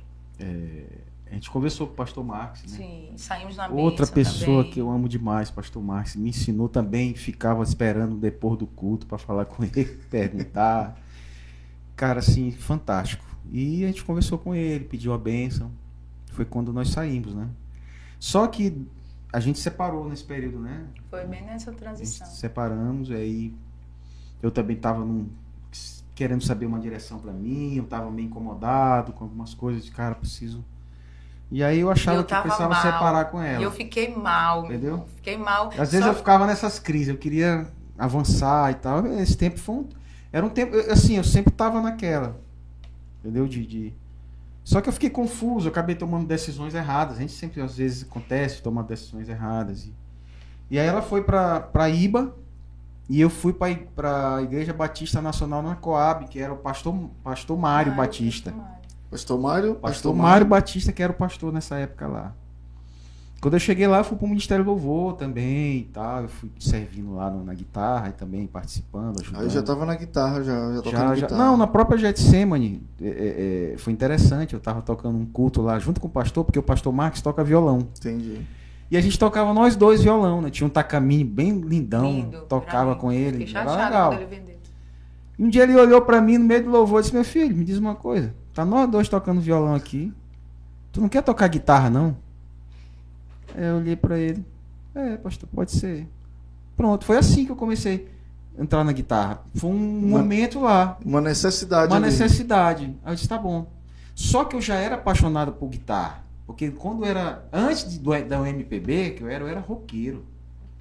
Eu ia pra todo sexta-feira, todo ano tinha um evento chamado São Luís Rock Show, lá no Coqueiro Bar, no final da Ponta da Areia. Meu Deus do Eu céu. ia bater cabeça Acho que lá, até velho. derrubaram esse lugar. Eu ia bater. Eu acho que não existe mais, já derrubaram. Eu ia bater cabeça lá no meio dos headbanger lá, cara. Eu já fui desse movimento Então headbanger. já tinha esse gosto assim Então pela eu já guitarra, né? Gostava, eu já gostava de rock. Tanto é que antes eu tinha, ixi, eu tinha na época do- da fita cassete, eu tinha tudo de Iron Maiden, de Black Sabbath, desses caras, tudinho aí. Então eu já gostava Já de era- guitarra, já já, gostava, roll, né, eu, eu gostava. Então quando ele falou pra mim, foi fácil. Pô, massa, guitarra. Eu vou, vou entrar nessa vibe. Aí troquei meu violão numa pedaleira e, usei- e comprei uma guitarra, uma Ibanez. De rock, flor de rosa, guitarra com flor de rosa. Cheio de É, ponta. então é, e aí foi. Então. Onde a gente parou mesmo? E, e na, e na Iba, como foi? Foi assim? quando a gente vocês, se vocês separou, se aí foi separaram. Pois é, aí eu fui pra. pra, pra- Aí nisso que a gente separou, eu sofri muito. Aí eu fiquei malzona, só que aí foi quando eu fui batizada no Espírito Santo. Como foi? Lá assim? na IBA, lá na IBA, numa adoração profética. Não, era fogo e glória. ainda. adoração, era, ainda Fogo foi e glória ainda. Cara, Antes de assim, ser adoração Deus profética, sabe- era fogo e glória o nome. Eu sabia que eu precisava daquela experiência. Né? Aí aquilo, tudo que ele investiu em mim permaneceu, foi fomentar, né? a então, sede, a né? semente. E aí foi quando eu disse: aqui é o meu lugar. Aqui é o meu lugar. Mesmo ele decidindo por outro caminho, a gente já estava se separando. Isso foi em 99, novembro de 99. E aí ali eu fui batizada no Espírito Santo e eu fiquei tomada assim de uma forma. Era que nem o Mark falou ontem, não sei se vocês viram o Mark falando, que o pessoal ficava bebão lá no espírito. E eu fiquei daquele jeito. Foi numa noite que eu fui para casa, na bendita Kombi, que meu sogro que no tempo foi me levar para casa. E eu lembro que Del, eu me deitei, parecia que eu estava flutuando na cama. Eu não sentia a cama assim no meu corpo. Eu de tão tomada que eu fiquei, foi uma experiência. E ali eu disse assim, aqui é o meu lugar. Aqui eu vou ficar. Ele ficando ou não, aqui é o meu lugar. E ali eu comecei a, me, a querer só Deus mesmo. Nessa hora eu tava, nem queria saber muito. Dor, né? Isso. Exatamente. Aí ele começou a seguir o caminho dele, só que eu tinha uma convicção que ele ia ser meu marido. Era mesmo? Tinha, foi quando eu fiz encontro, Deus pegando aquela minha dor, Deus, tipo, fica, fica tranquila que ele vai ser teu marido. Mesmo ele não Foram estando... sete meses separados, nós ficamos sete meses. Ele se envolveu com outra menina também. Da Assembleia de Deus. Da Assembleia de Deus. Eu via ele com essa. E a gente na escola de música, imagina, a gente ia pra escola de música juntos, voltava Cara, junto. A, a sua cabeça. E aí eu comecei a ir pra escola de música só. E aí eu olhava que a gente se encontrava na parada, um olhava pro outro, ele pegava um ônibus, eu pegava outro. Cara, aquilo ali era terrível. Não, eu, cara, foi terrível, porque eu ainda fui pedir namoro essa outra pros pais dela. Só que quando começou, eu vi que, cara, sabe, quando tu sabe que tu tá fazendo uma bobagem, oh, besteira. fazendo uma besteira, eu vi que tava errado. Tanto que foi rápido. Foi assim, foi, foi rápido, tipo um, foi rápido. Tipo um mês assim só que eu fiquei assim, E eu olhava ele bem... com ela, assim, eu tinha notícia que tinha ele com ela, só que eu dizia assim, cara, eu não vou nem me estressar. A pastora tinha umas informantes. Eu, disse, eu não, não, vou nem me estressar, porque eu sei que ele vai voltar. Amém. Eu sei que ele vai, eu tinha tanta convicção, eu sei que ele vai voltar. E eu orava por ela. Eu digo, Senhor, que o Senhor console o coração dela, porque ele não vai ficar com um ela. raio na cabeça dela. Assim. Não, eu cheguei, mas é sério, é uma coisa que tu não explica. Eu disse, até eu me pegava, gente, que loucura, eu tô orando mas acabou por que outra vi... menina que tá com mas acabou que, que vocês dois tiveram convicções de que vocês seriam um pro outro, né? Não, o que que aconteceu? Pastor Cláudio lá no começo, quando entrou na... Sim, na... sim, sim. É, nunca Né? tinha, ainda não tinha parado para pensar nisso. Sim, Foi o processo inverso, É, né? aham. E aí, só sei que eu fiz encontro com Deus, e aí, sempre muito apaixonada por Jesus, estava naquela, aquela, como se fosse um primeiro amor louco que eu não tive no começo, assim, né? É, e aí, eu não, sempre que eu tinha oportunidade, eu mostrava para ele que eu amava ele. Sempre. E mesmo a gente separado, eu lembro que chegou o período dos namorados. A Iba fez um. Aí, os mais antigos vão lembrar. Fez um jantar de namorado, eu convidei ele para ir. A gente separado. E ele topou ir. Oi? Ele foi comigo, a gente ainda não tinha voltado, fazia declarações de amor para ele, publicamente mesmo, fiz, tu, né, eu fiz tudo para este homem, para dizer que eu Pastor, a amava ele. se expôs assim, legal, Fiz, né? fiz, Aniversário Verdade. dele, fiz declaração na frente da família dele inteira. Fiz, sabe, naquele tempo, Rebeca, que fazia para os namorados aqueles rolos de te amo, te amo, te amo, te amo, te amo, te amo, te amo, te amo. Fiz um enorme para ele, escrevia carta, mandava mensagem. E aí chegou uma hora que Deus disse que era agora chega. Você já fez tudo que você tinha para fazer que amava ele. Agora, Eu ouvi claramente Deus me dizendo: Você já fez tudo, agora espere. Agora espere. Del só foi isso, eu lembro claramente. Foi uma semana depois, quando eu descansei, entreguei para Deus e eu já estava bem. Eu digo: Uma hora ele vai voltar. Uma hora ele vai voltar. Uma semana depois, ele começou a fazer o caminho lá de casa. Minha mãe vendia cachorro quente nesse tempo, na porta de casa. Fez trabalho ela. né? seu pastor Cláudio era profissional. Começou a fazer. E trabalho. mamãe louca, mamãe louca por ele. Louca por ele. Ela, minha irmã, faziam de tudo. E ele, engraçado, quando a gente estava separado também, ele começou coisa que ele nunca começou, nunca tinha feito. Mandando bombom e flor e não sei o que. Eu digo, que coisa estranha. Nunca foi de fazer isso. Né? Então, assim. Tá- tá- Ele estava longe, mas ele não eu queria perder. passando muitas etapas, mas teve Uhum. muitos detalhezinhos nesse processo. E aí, depois de uma semana que eu descansei, ele, mamãe guardou as cores do cachorro quente, ele comeu cachorro quente, que nem a gente comia cachorro quente. E aí, eu disse: Olha, eu quero falar contigo. Não tinha nem aquela integração da Coab, não tinha. Ainda estava o terreno baldio para ser construído a integração. E aí, eu acompanhei ele naquele canto, daquela maternidade. Aí lá ele pediu para voltar. Aí, pronto, estamos até E hoje. aí, vol- e aí voltaram. Trabalho E foi aí- forte, né? E aí começam assim um, um, um tempo que eu acredito que é muito legal na vida de vocês, porque as pessoas que já vieram aqui sempre contam assim com lembram com muita alegria como começaam ali na IBA, no Aí ministério. ele lá no Pastor Mário, lembra? E eu na IBA. Ah, estava, Só que eu digo, e eu orava por isso também. Eu digo, não aceita, ele vai vir pra Iba, onde tá a família dele e onde eu tô. É, os Onde eu pastor, tô. pastor Serra. Isso. Mas E- aí foi, foi tudo sim. Deus, ele estava no controle de tudo. Sempre tá, né? Foi quando o pastor Mário saiu de lá, da igreja, Entendi. da Coab. Aí quando ele saiu, teve um problema na igreja, ele saiu, eu disse, não, eu vou ficar com o pastor Mário. Ele foi para casa dele, eu me lembro que ele chegou a fazer um culto na casa dele. De lá, eu decidi, não, eu preciso ficar com minha família. Com Dani e tal, eu, aí eu fui para lá. Quando demora muito, o pastor Mário foi para Iba. Sim, sim, isso. que eu- Entendeu? que eu Ou seja, ele ficou lá. Com, eu, eu, eu devo muito a ele também. Um cara assim que, um que paizão, eu respeito um muito. paizão. Paizão, cuidou de mim, período que eu tava lá. Então, assim, aí pronto, a gente chegou, chegou cheguei na IBA. Dani já tava Já tava no participando louvor? né, do louvor. Foi já rápido, participava. pastor. Foi, foi. Na hora que eu, eu me engajei, assim, decidi ficar lá. Aí eu virei pastor Joaquim Batera, né? Batera, Nosso pastor até Uhum. hoje. É Pastor porque Joaquim, naquele tempo ainda tinha aquela questão das a músicas. questão das músicas, momento especial. Momento especial. Assim, eu queria cantar uma música no Ah, culto. que, É. que chamam algumas vezes de saudação, quero dar uma saudação e vai lá e canta. É, Aí quem foi? Eu e. Ivan. Mais ou menos Ivan é meu irmão, né? Aham. Ivan.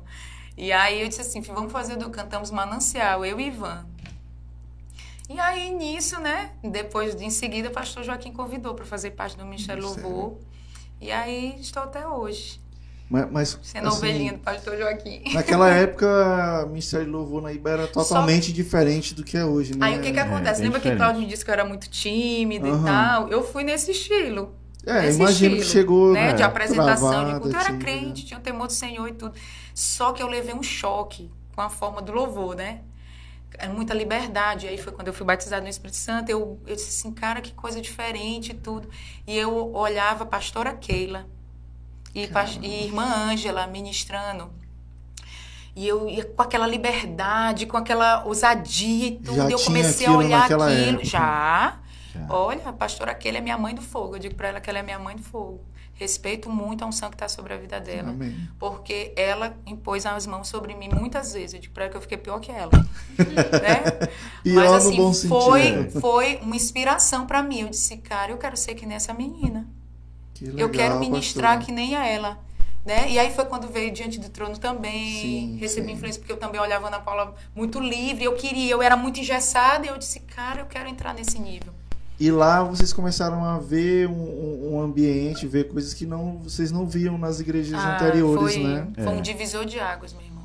É, Quem a chega ali na Iba águas. A identidade, choque, né? Identidade. Lá Deus, eu acredito muito que teve um mover muito forte naquele momento, né? Quando veio o Dan, né? Dan Duque, o David, Cirilo, aquele pessoal que veio e, e Deus trouxe um rompimento ali. Eu acredito que bem ali é como se uma fonte fosse aberta naquele lugar.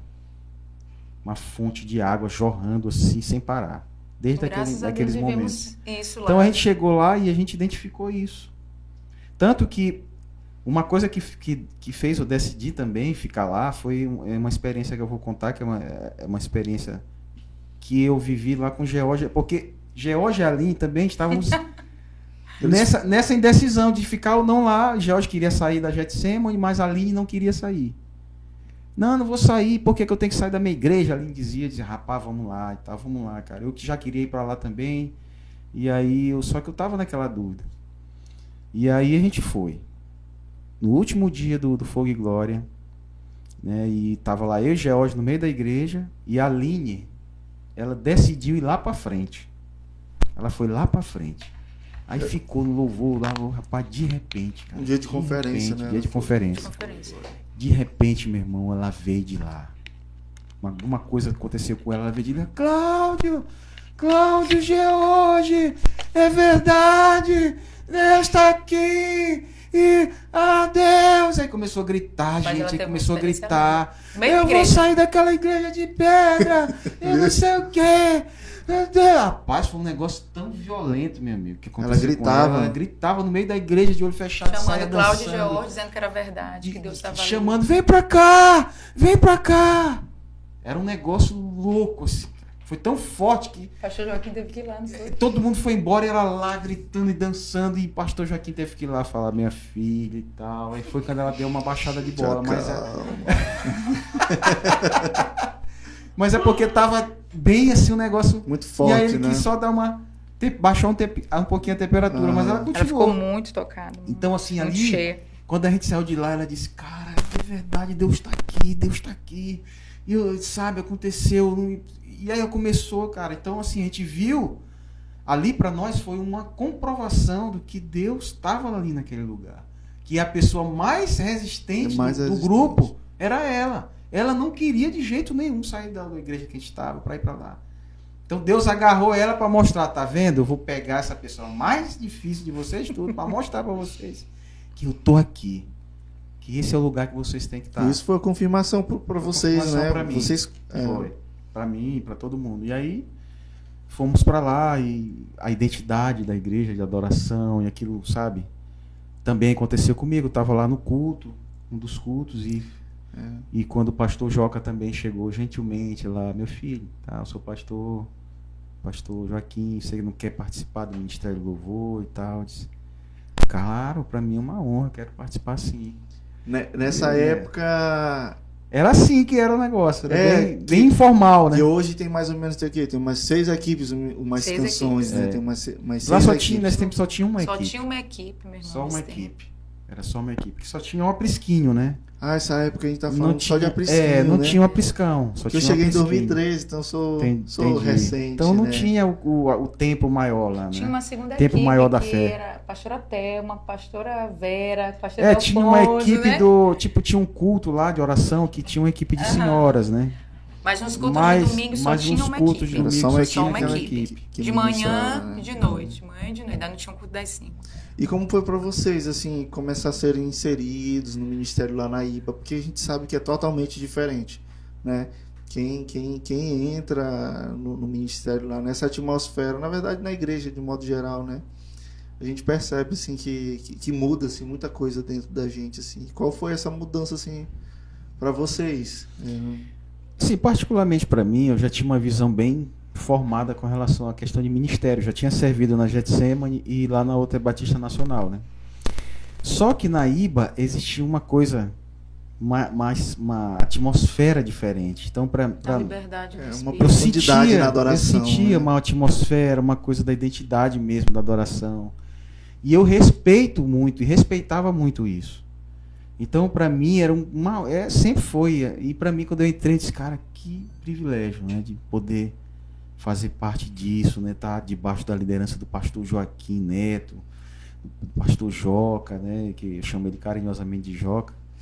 Então, assim, para mim era um- uma responsabilidade de poder carregar aquela tocha ali, né? De, de avivamento ali junto com aquelas Sim. pessoas que estavam lá, que cheguei era a pastora Keila, daquele jeitão dela, né? Então, Uma Ângela. Então, assim, tinha uma turma bem experiente, uma pessoa- Instrumentistas músicos bons, bons. e tal. E também foi uma época que eu, que eu entrei no ministério, foi quando alguns músicos saíram da igreja, teve um problema com eles, eles acabaram saindo. E aí ficou assim meio que um vácuo, né? sim. E eles eram bons músicos, gravaram o primeiro CD da igreja. Né? E eu entrei na- depois dele, então com uma responsabilidade, né? Porque eles eram Foi referenciais. formada uma outra equipe, Foi lembra? formada uma outra Tem muita equipe. gente novinha e tal. E a gente foi inserido nessa equipe. Exato. Gabriel fazia parte, né? Gabriel, pastor Luiz Fred. Carlos. Luiz Carlos. Luiz Carlos, pastor Fred tava, Pastor né? Fred era equipe, batera. bateria. Essa era a nova equipe que estava sendo Exato, exato. Pastor Fred Tinha Batera. Nilson, tinha Ivan, Nilson, Jonas. Ivan, Jonas, Luiz Carlos fazia guitarra junto comigo. Gabriel no baixo. Aí era, era tipo assim, uma Renatinho segunda também, equipe, porque aquela equipe mais antiga que era. Que era a equipe principal. Principal. Era aquela equipe realmente que, que, que era. Que, A gente só era acionado quando eles não podiam. Era a equipe top, né? Era a equipe top. Nós, nós Nós, nós éramos Era os ralados. raladinho, é. Tipo, é, vai lá. Cara, mate- mas a gente a tava tão matinê, a feliz de estar de, de tá lá, a gente nem se importava com isso. Ouvi os comentários, exato. né? Mas a gente Mas queria está era servir. parte, né? A gente queria era servir. Poxa, que, le- que legal. Mas assim, eu sempre percebi essa. Falando de identidade, né? Com relação ao Ministério de Louvor, né? Eu sempre percebi essa profundidade é, no louvor lá da nossa igreja e tal. E eu, eu queria, assim, saber de vocês, assim, é, com relação ao Ministério de Louvor, assim, é, com relação à profundidade no Ministério, né? o que que, o que, que para vocês é, é, é, mais importante na hora de estar ali na frente, de, de ministrar, de conduzir uma adoração?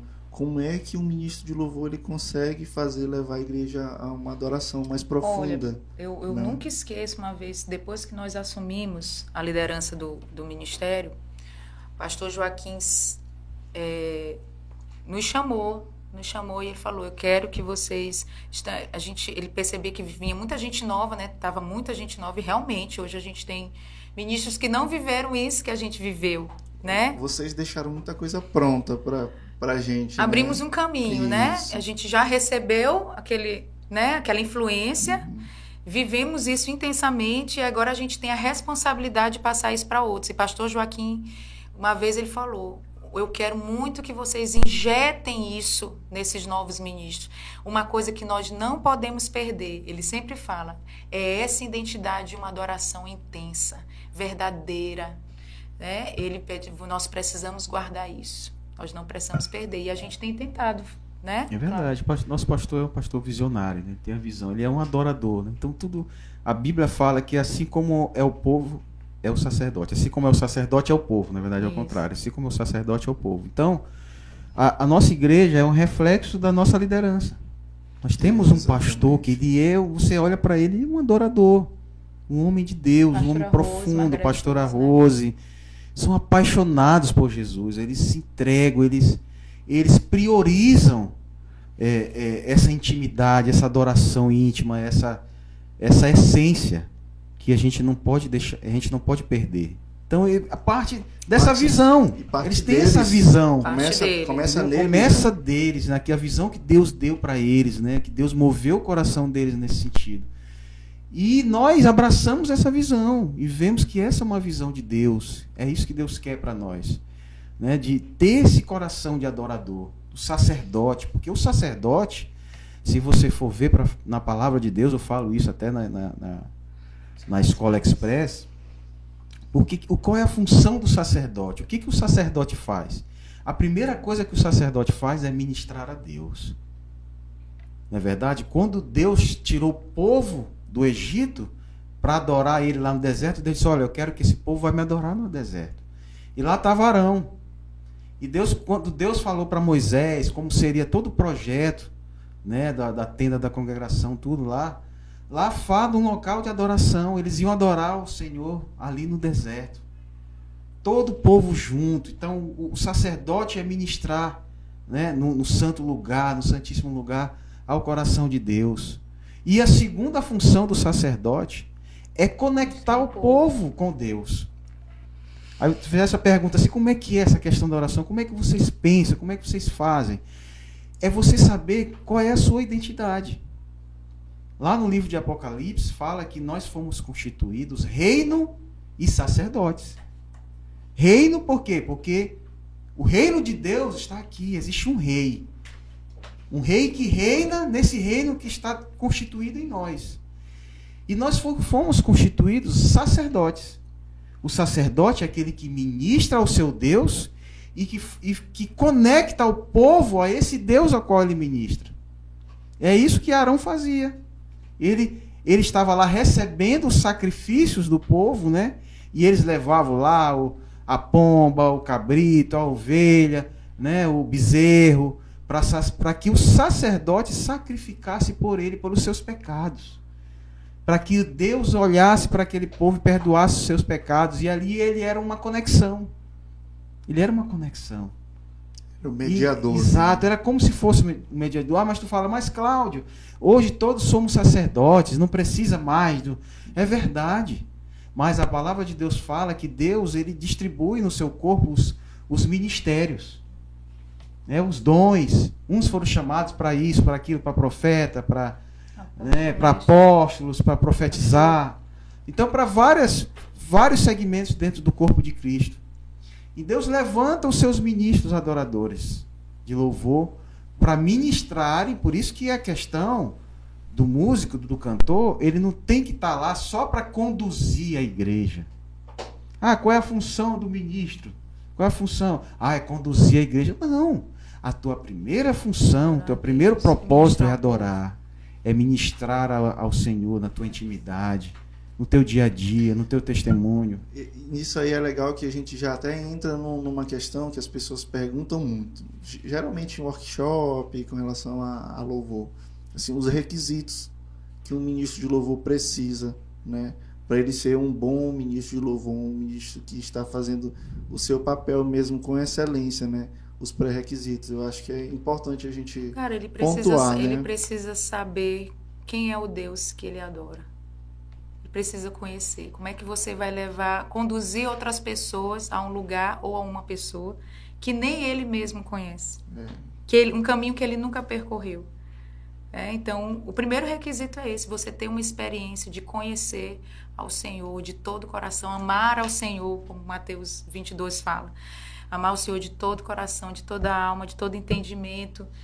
Eu acho que parte daí, né? O teu, a, a tua adoração, é a tua entrega, né? o teu serviço, parte daí. Né? Parte é, é, daí. Uma, é, uma, é uma série de fatores, né? Mas acho que o primordial mesmo é esse é, da gente saber quem é o nosso Deus, né? A gente ter uma vida, como a gente costuma dizer, no secreto, uma vida de intimidade antes de estar Tudo na plataforma, parte, né? Né, né, né, pastor? É isso. É saber que o que a pastora Dani está falando é muito sério. Você, quando lê a Bíblia, por que, que a gente lê a Bíblia? Por que, que ah, você tem que ler a Bíblia, você tem que se alimentar da Bíblia? Você... Eu falo muito isso para os ministros. Hoje nós temos uma geração de pessoas muito rasas assim na palavra ministrando, ministrando louvor.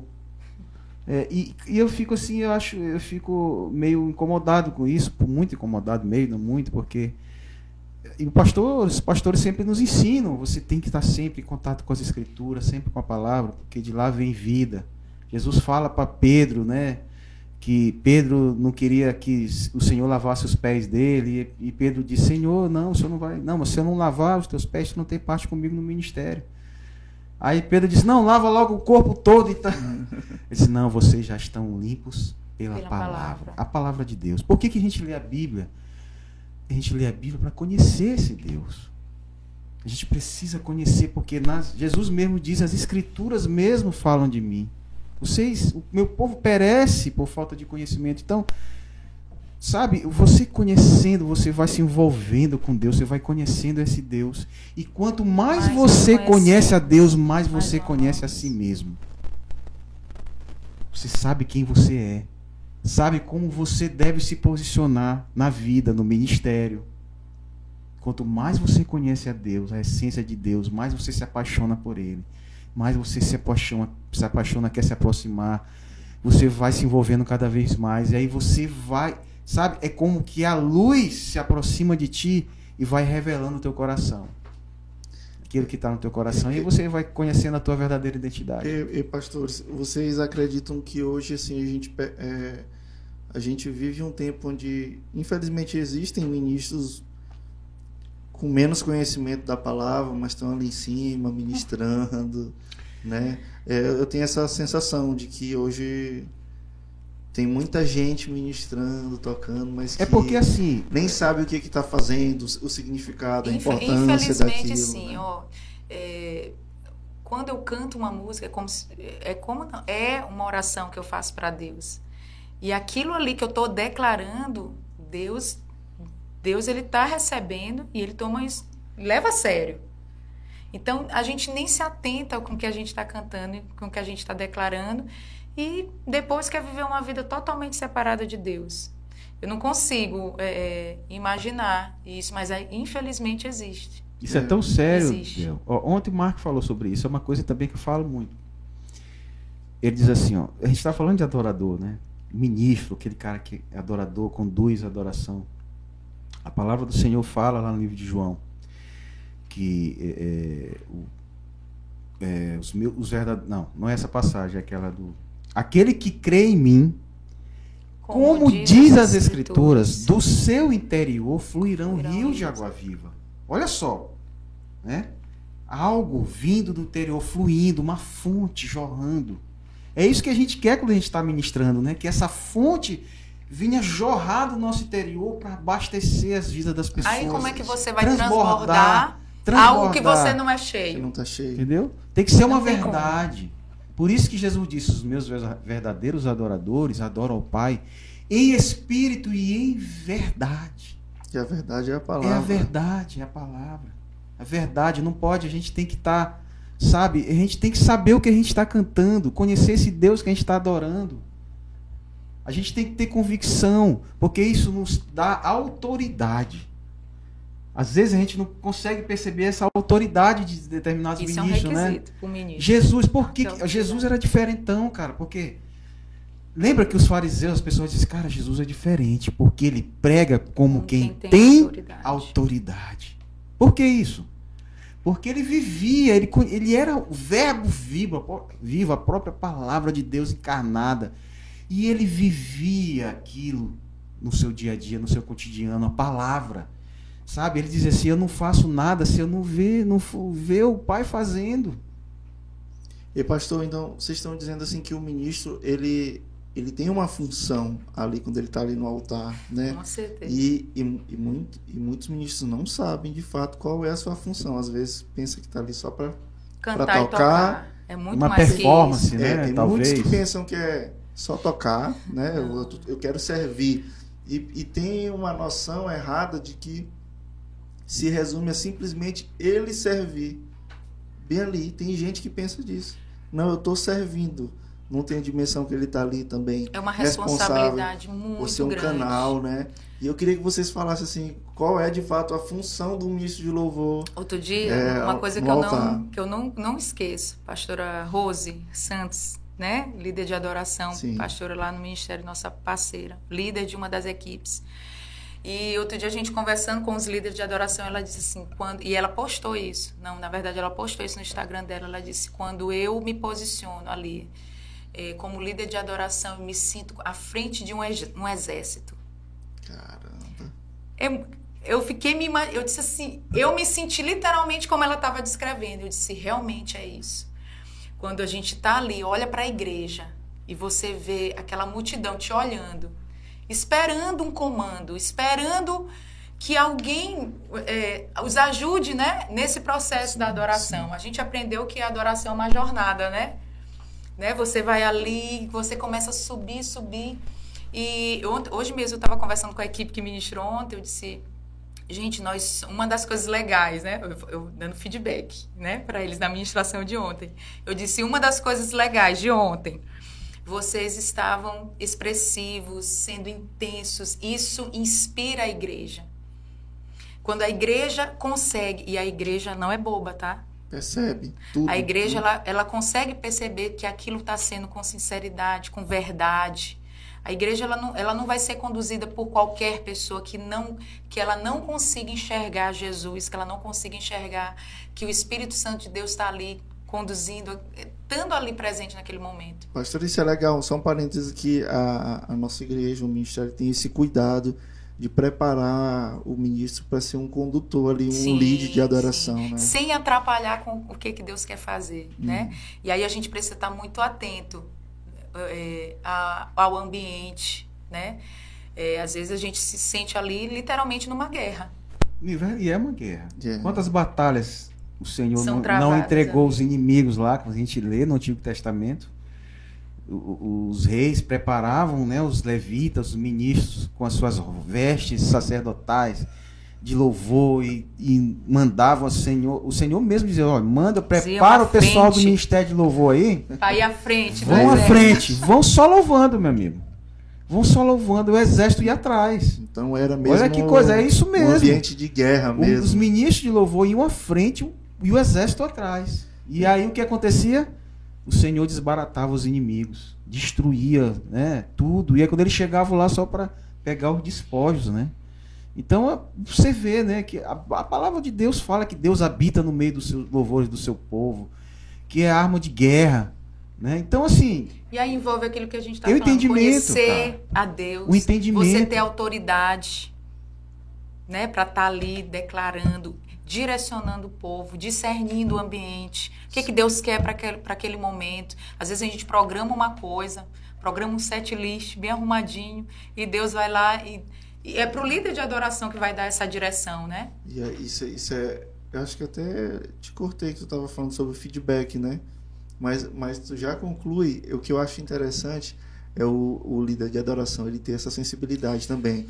É um equilíbrio entre ter a organização aqui, né, do que Sim. vai ser ministrado, mas também entender que Deus pode conduzir para uma outra coisa. É o que ali, a gente né? aprendeu, né? Que a parte natural a gente já fez antes. Escutar as músicas, pegar as canções, ensaiar, né? Ter a direção, o que, que o senhor quer para. A gente programa, né? A gente tem uma, uma programação, mas a gente precisa estar sensível né? ao Espírito Santo. Se ele quiser mudar, o culto é para ele. Vocês já é tiveram dele, assim. Porque dele, por ele, para ele são todas as vocês coisas. Vocês já tiveram uma experiência assim onde vocês estavam certo que, que o que vocês tinham organizado era aquilo que ia acontecer e de repente assim Mudou. Deus chegou é, assim. Muda. A gente monta o set list de cinco canções, canta uma ou duas, porque aqui. E é engraçado Deus que tá fica falando. todo. A, a, banda olhando pra gente, e agora? O que, que vai ser? Agora, até para passar por essas situações, é, um ministério, uma equipe, tudo precisa de um também de, de um treinamento, né? Tipo, no, no, uma, uma equipe que não está preparada para uma situação dessa, eu não digo só tecnicamente, mas de visão também, né? Ela, ela não consegue lidar com essas situações. Dentro da equipe, cada um tem seu papel, né? Sim. Então, assim, isso é quando, importante. quando, por isso que a gente, no nosso ministério, não sei se a gente vai falar isso mais para frente. Sim, sim. Mas, assim, você vê que até para a pessoa participar do ministério passa por um processo, né? Existe.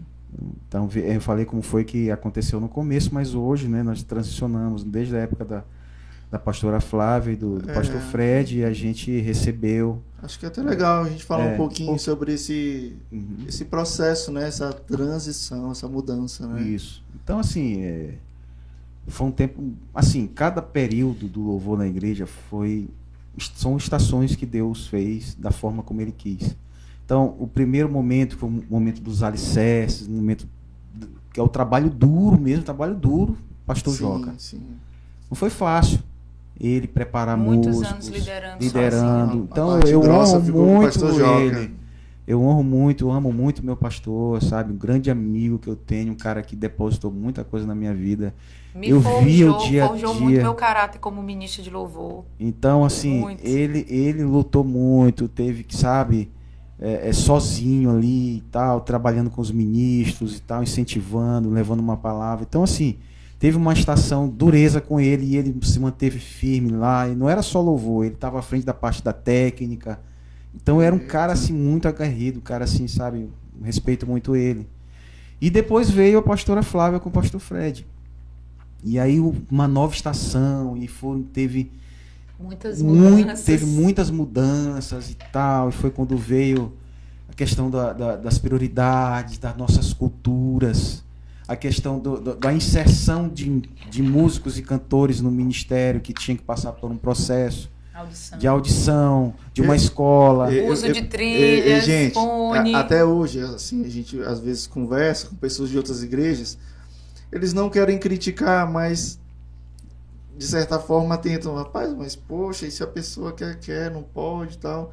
Mas, é- mas isso é uma forma de, de excelência, né, né, pastor? Essa questão de, É de ter uma verdade, audição. porque assim, Queria que é- vocês fa- explicassem um pouquinho é, pra galera, né, que, é, que não assim, a entende. gente pode falar um pouquinho do- dos processos da audição, até porque para a gente saber, né?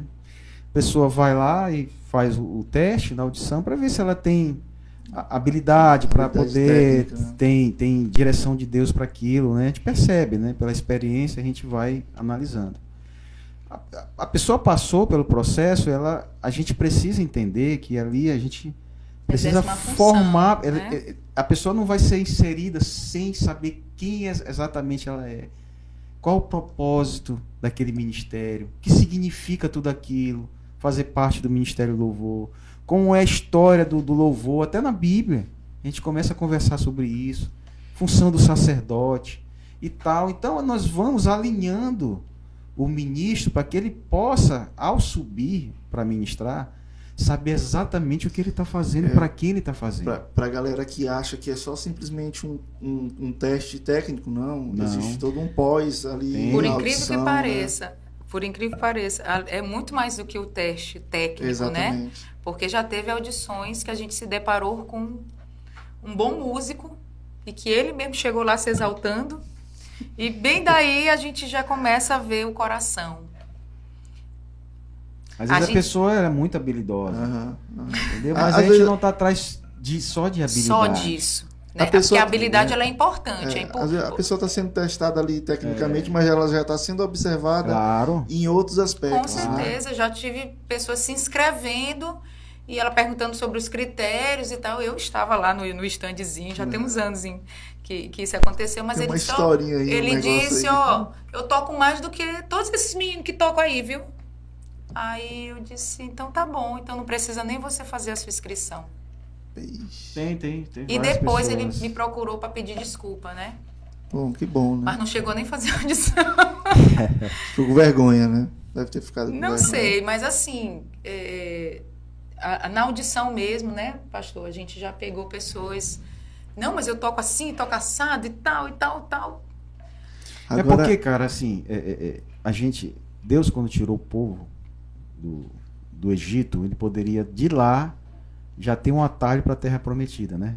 Não- era mais fácil? Sim, e ele poderia. Não era 40 dias que o pessoal fala que era para chegar Ah, lá? sim, e foram sim. 40 anos peregrinando. Poderia, né? Ele não tirou, não foi para levar, levar para uma terra que manava leite e mel. Poderia levar Só logo. que a Bíblia fala que eles tiveram que passar pelo processo do deserto, pelo Egito. Por que, que eles passaram por lá e ficaram aquele tempo todo lá? Porque a Bíblia diz que Deus estava provando o coração, Coração deles. Qual era a motivação? Qual era a intenção? Então eles não poderiam ser inseridos na terra prometida sem antes ter sido provado o coração aí, deles. pegando esse gancho ter do o pastor, próprio entendimento das coisas, O né? coração, sabe? esse- Qual é a intenção? O cara tá- quer tocar, ele quer.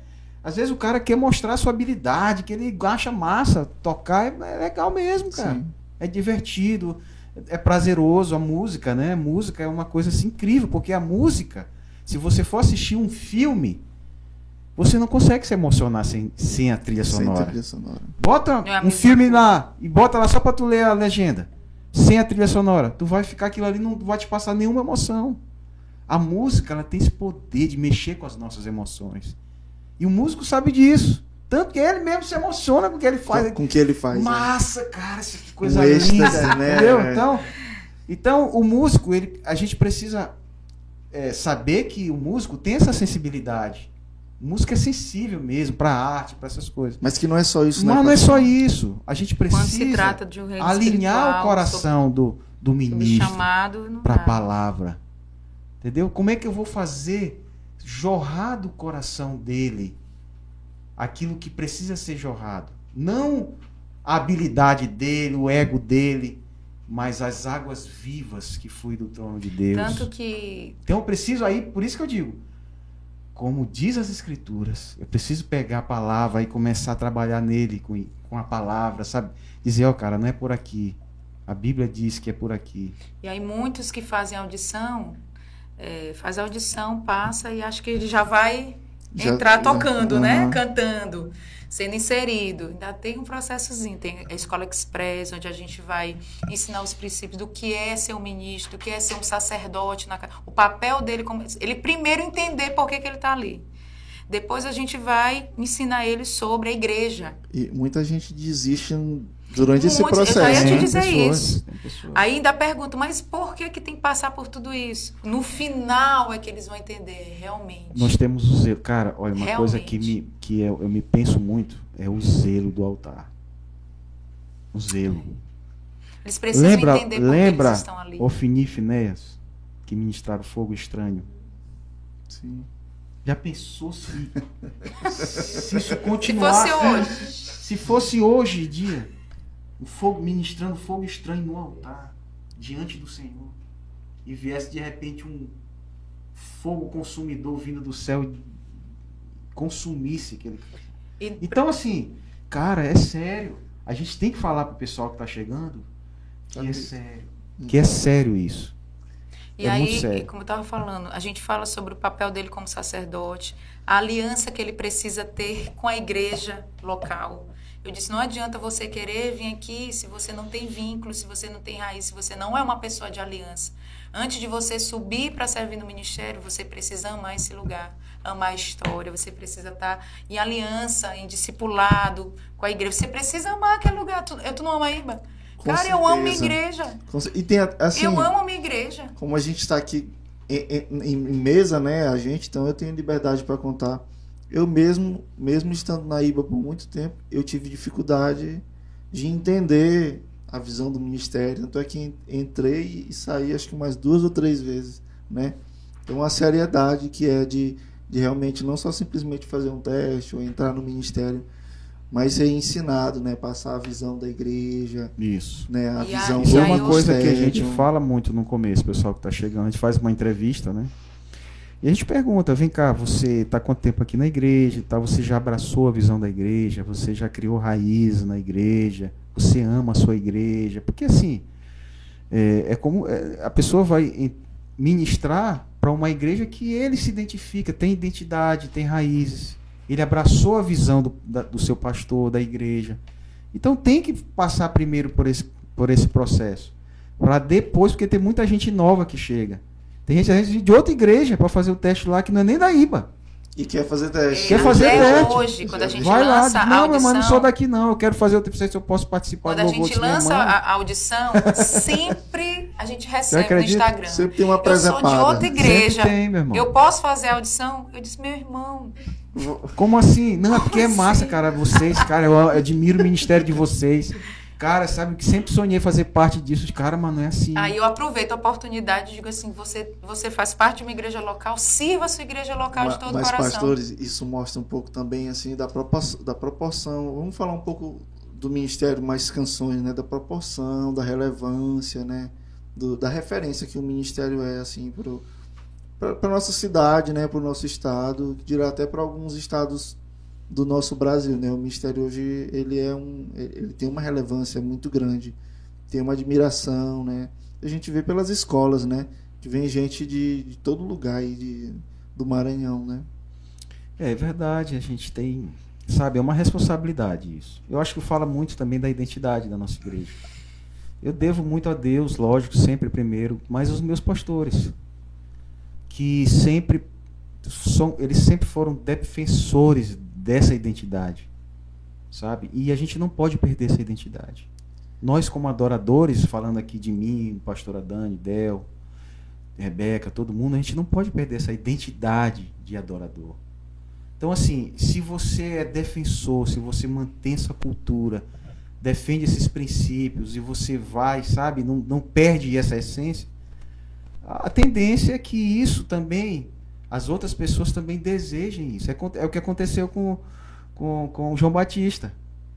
João Batista era uma voz que pregava no deserto. As pessoas iam até João Batista, de- da cidade para João Batista, para ouvir o que João Batista tinha. E ele era um cara, era aquele jeitão dele, pra- defendia, ele era que era um cara que, que falava da vinda do Messias e tal.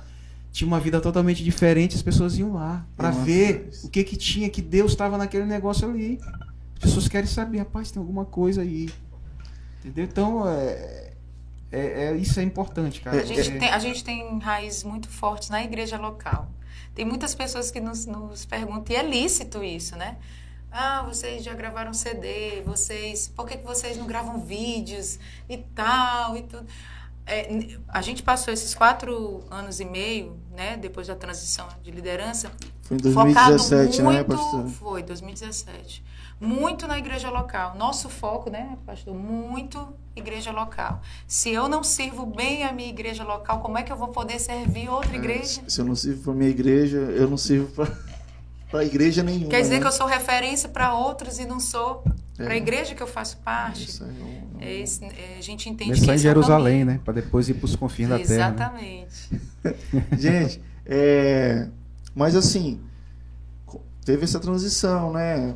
Ali lá no começo, que a gente já comentou aquele trabalho duro do pastor Joca, né? Trabalho mais duro ali, talvez, de consolidar ou de impregnar essa identidade Sim.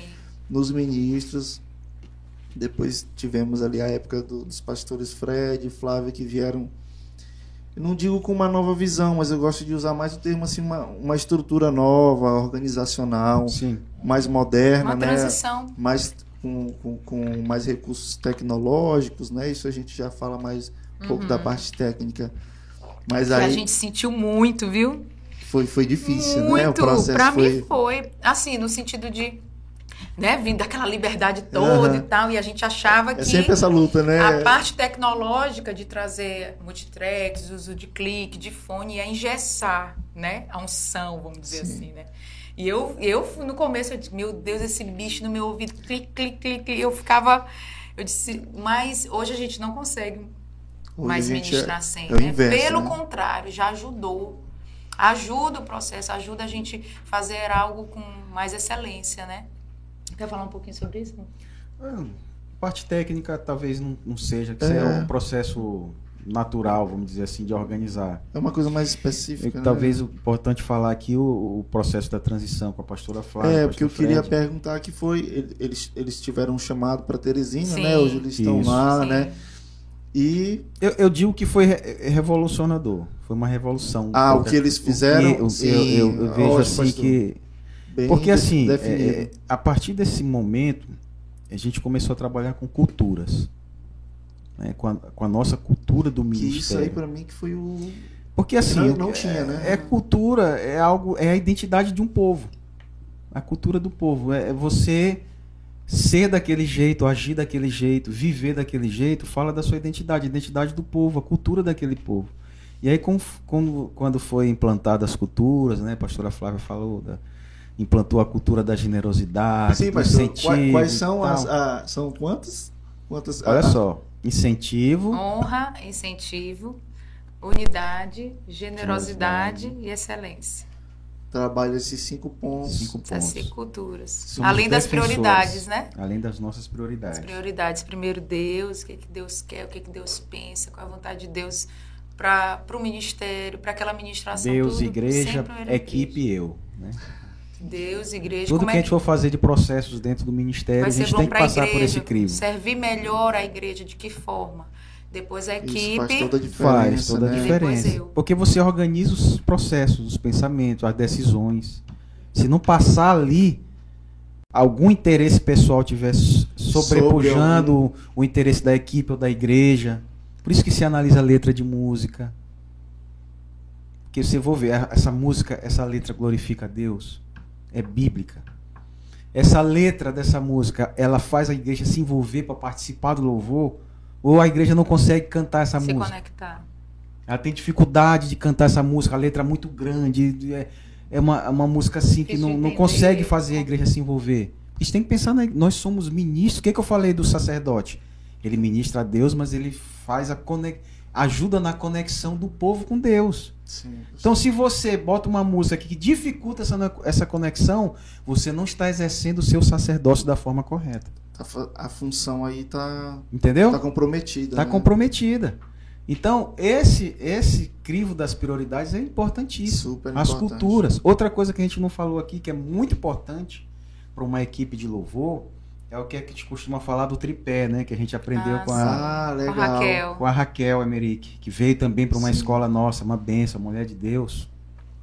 E que é- faz todo sentido. Relembra Já a gente, pastor. é o Hoje a gente tripé. usa muito o exemplo Tripé é uma tripé. estrutura, é uma estrutura que são três pés e um, ligado a um centro, né? Uhum. Fica assim um centro. Que o pessoal costuma usar é, é câmera, câmera. Sim, a câmera, câmera, segura a caixa e exato. tal. Essa estrutura, ela chamar, consegue né? ter estabilidade por causa dessa conexão dos três pés nessa parte central. No centro. Ou seja, ali está a, a- a é estabilidade. Essa parte central que fica em cima, a gente diz que é Deus. É Deus. Tudo vai convergir, pra, tem que convergir para Deus. As ideias, os Tudo pensamentos, tem os que convergir para a glória de Deus, para o louvor de Deus. Então, o que, que significa essas três pernas? A primeira perna, a minha relação com Deus. Como é que está a minha relação com Deus? Se a minha relação com o Senhor não tiver ajustada, não tiver alinhada, esse tripé ele vai perder a estabilidade, ele vai cair.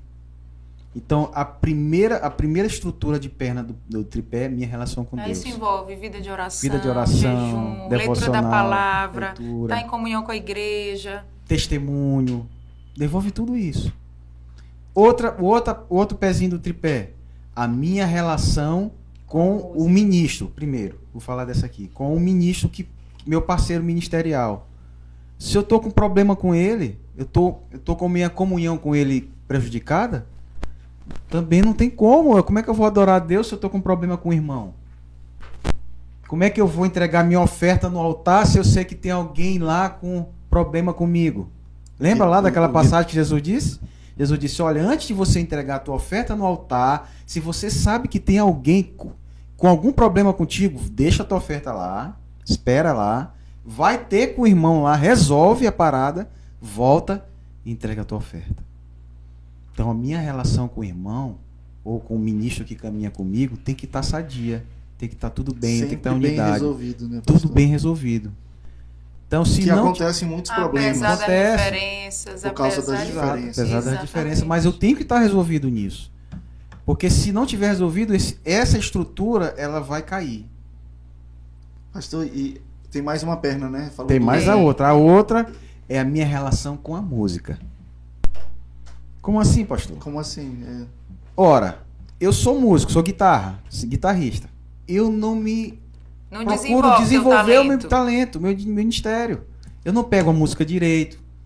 Eu não pego os arranjos, eu não faço os arranjos. Todo mundo tá lá né, se matando em casa, pegando as canções, estudando, estudando, E o cara não. Aí o que, que vai acontecer? A, a equipe vai estar. Tá, todo o resto da equipe está alinhada e ele está atrapalhando a equipe. E atrapalha mesmo. E atrapalha. Compromete a administração. Compromete, o cantor tá, prejudica, prejudica a equipe. Você vai atravessar. Aí as prioridades, lembra? Deus, igreja, equipe equipe, tu tá na frente da, da igreja até. Você prejudica até, já pensou? Tu vai tocar com uma guitarra desafinada. A igreja vai perceber, você vai atrapalhar a administração. Você vai tocar, você não pegou arranjo, faz outra coisa totalmente, toca em outro tom. Que é um, é um outro cuidado também que o nosso ministério tem, né? Até a parte de, de timbre, é, de, como, de, como, ministrar lá em cima, isso. como se comportar, tudo você isso. Você se dedicar ao. Porque você recebeu um talento que, que você vai fazer com ele? Você vai enterrar ele? E, é e outra coisa, acontece o né? seguinte: o cara lá enterrou o talento e entregou aquele que ele recebeu. Tá certo isso? Não pode. Eu tenho que desenvolver esse talento, esse dom. Eu não posso ficar parado, que e acontece muito hoje em dia. Tem gente que chega num determinado nível e não quer mais tentar evoluir naquilo. E a gente tem que estar em constante evolução como adorador, como ministro, como músico, como cantor. Entendeu? Então, o cantor também ele tem que evoluir, ele não pode se acomodar, ele tem, ele tem dificuldades, ele tem algumas coisas que precisam ser melhoradas na questão técnica. Ele tem que procurar ajuda. Tá lá Nicolau lá, que é um excelente ah, excelente é. professor, fazendo aqui a propaganda para esse ministro abençoado Nicolau. Aqui. Aí, Nicolau. Procura Nicolau, cara. Tá Nicolau tá agora abriu um espaço novo, uma benção, um homem de Deus. Conhecedor, o cara técnico, conhece. Então, procura e, e, evoluir isso, só diz que assim, a gente só não cresce se a gente não quiser.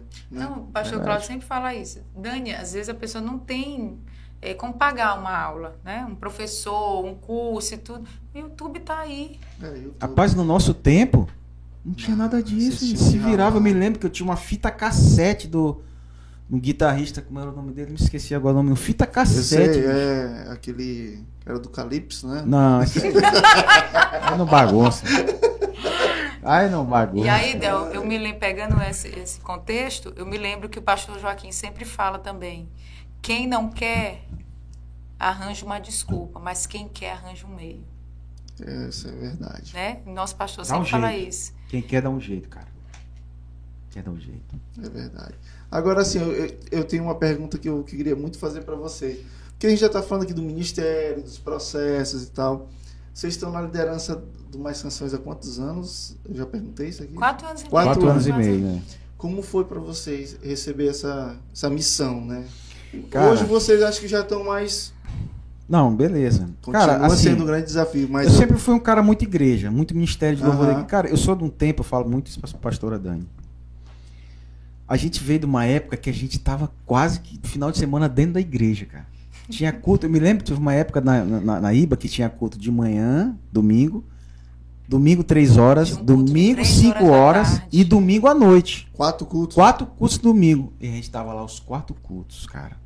Na Era maior. no domingo. Era muito massa. E no sábado a domingo. gente ministrava no sábado. E às vezes no sábado tinha o, um evento lá, na época do pastor Pedro, que ele fazia, que a gente que era que passava o sábado todo lá, Ai, lembra? como era o nome? Louvorzão. Me esque- é- Era uma Não. adoração zona que a gente ficava lá. Depois Cara, do culto da manhã. me lembro, bicho, cara, eu, eu sou o cara assim do Ministério de Louvor. Sempre foi, né, pastor? Até uma, uma, uma vez, o, até o, no meu aniversário, o, o, o, o Otto lembrou de uma reunião que a gente teve com a pastora Flávia. Sim. Aí ele fala lá que qual é o desejo que vocês têm? Se tivesse uma coisa aqui para falar de um desejo, eu falei, cara, se eu tivesse muito dinheiro, eu acho que ia comprar um monte de equipamento para o Ministério de Louvor da igreja.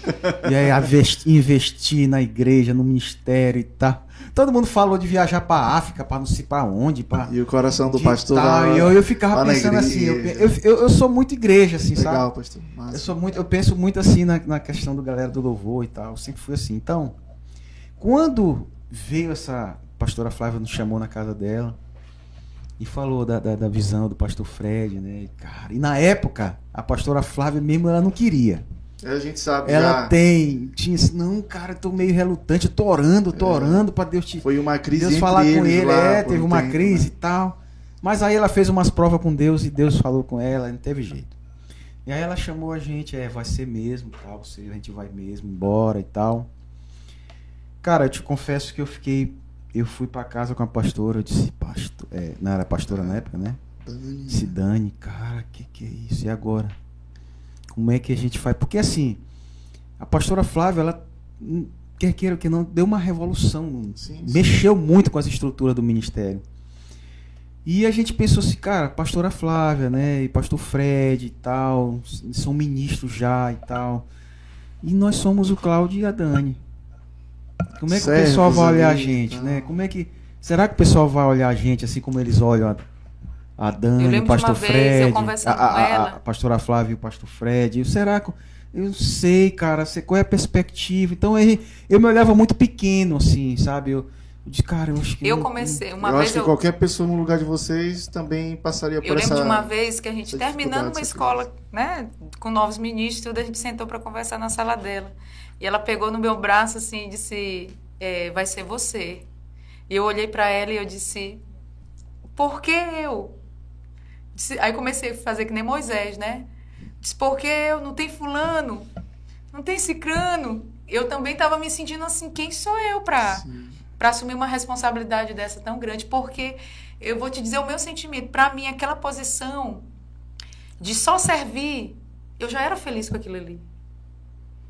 Meu prazer, vou te dizer um dos prazeres que eu tinha, além de estar ministrando, de estar ali servindo ao Senhor na minha igreja local, era de estar servindo ela. No tempo eu, era- eu fiquei sendo secretária dela, Sim, né? é, a gente lembra. Então, assim, tudo que ela precisava, né? Dani, faz isso, faz aquilo e tal pra mim, o que, que tu acha disso? Eu, às vezes eu até dizia assim, pastor, isso não vai dar certo. Ela, vai dar certo. Vai dar Pastor, eu tenho certeza. Eu era parte racional, hoje inverteu, né?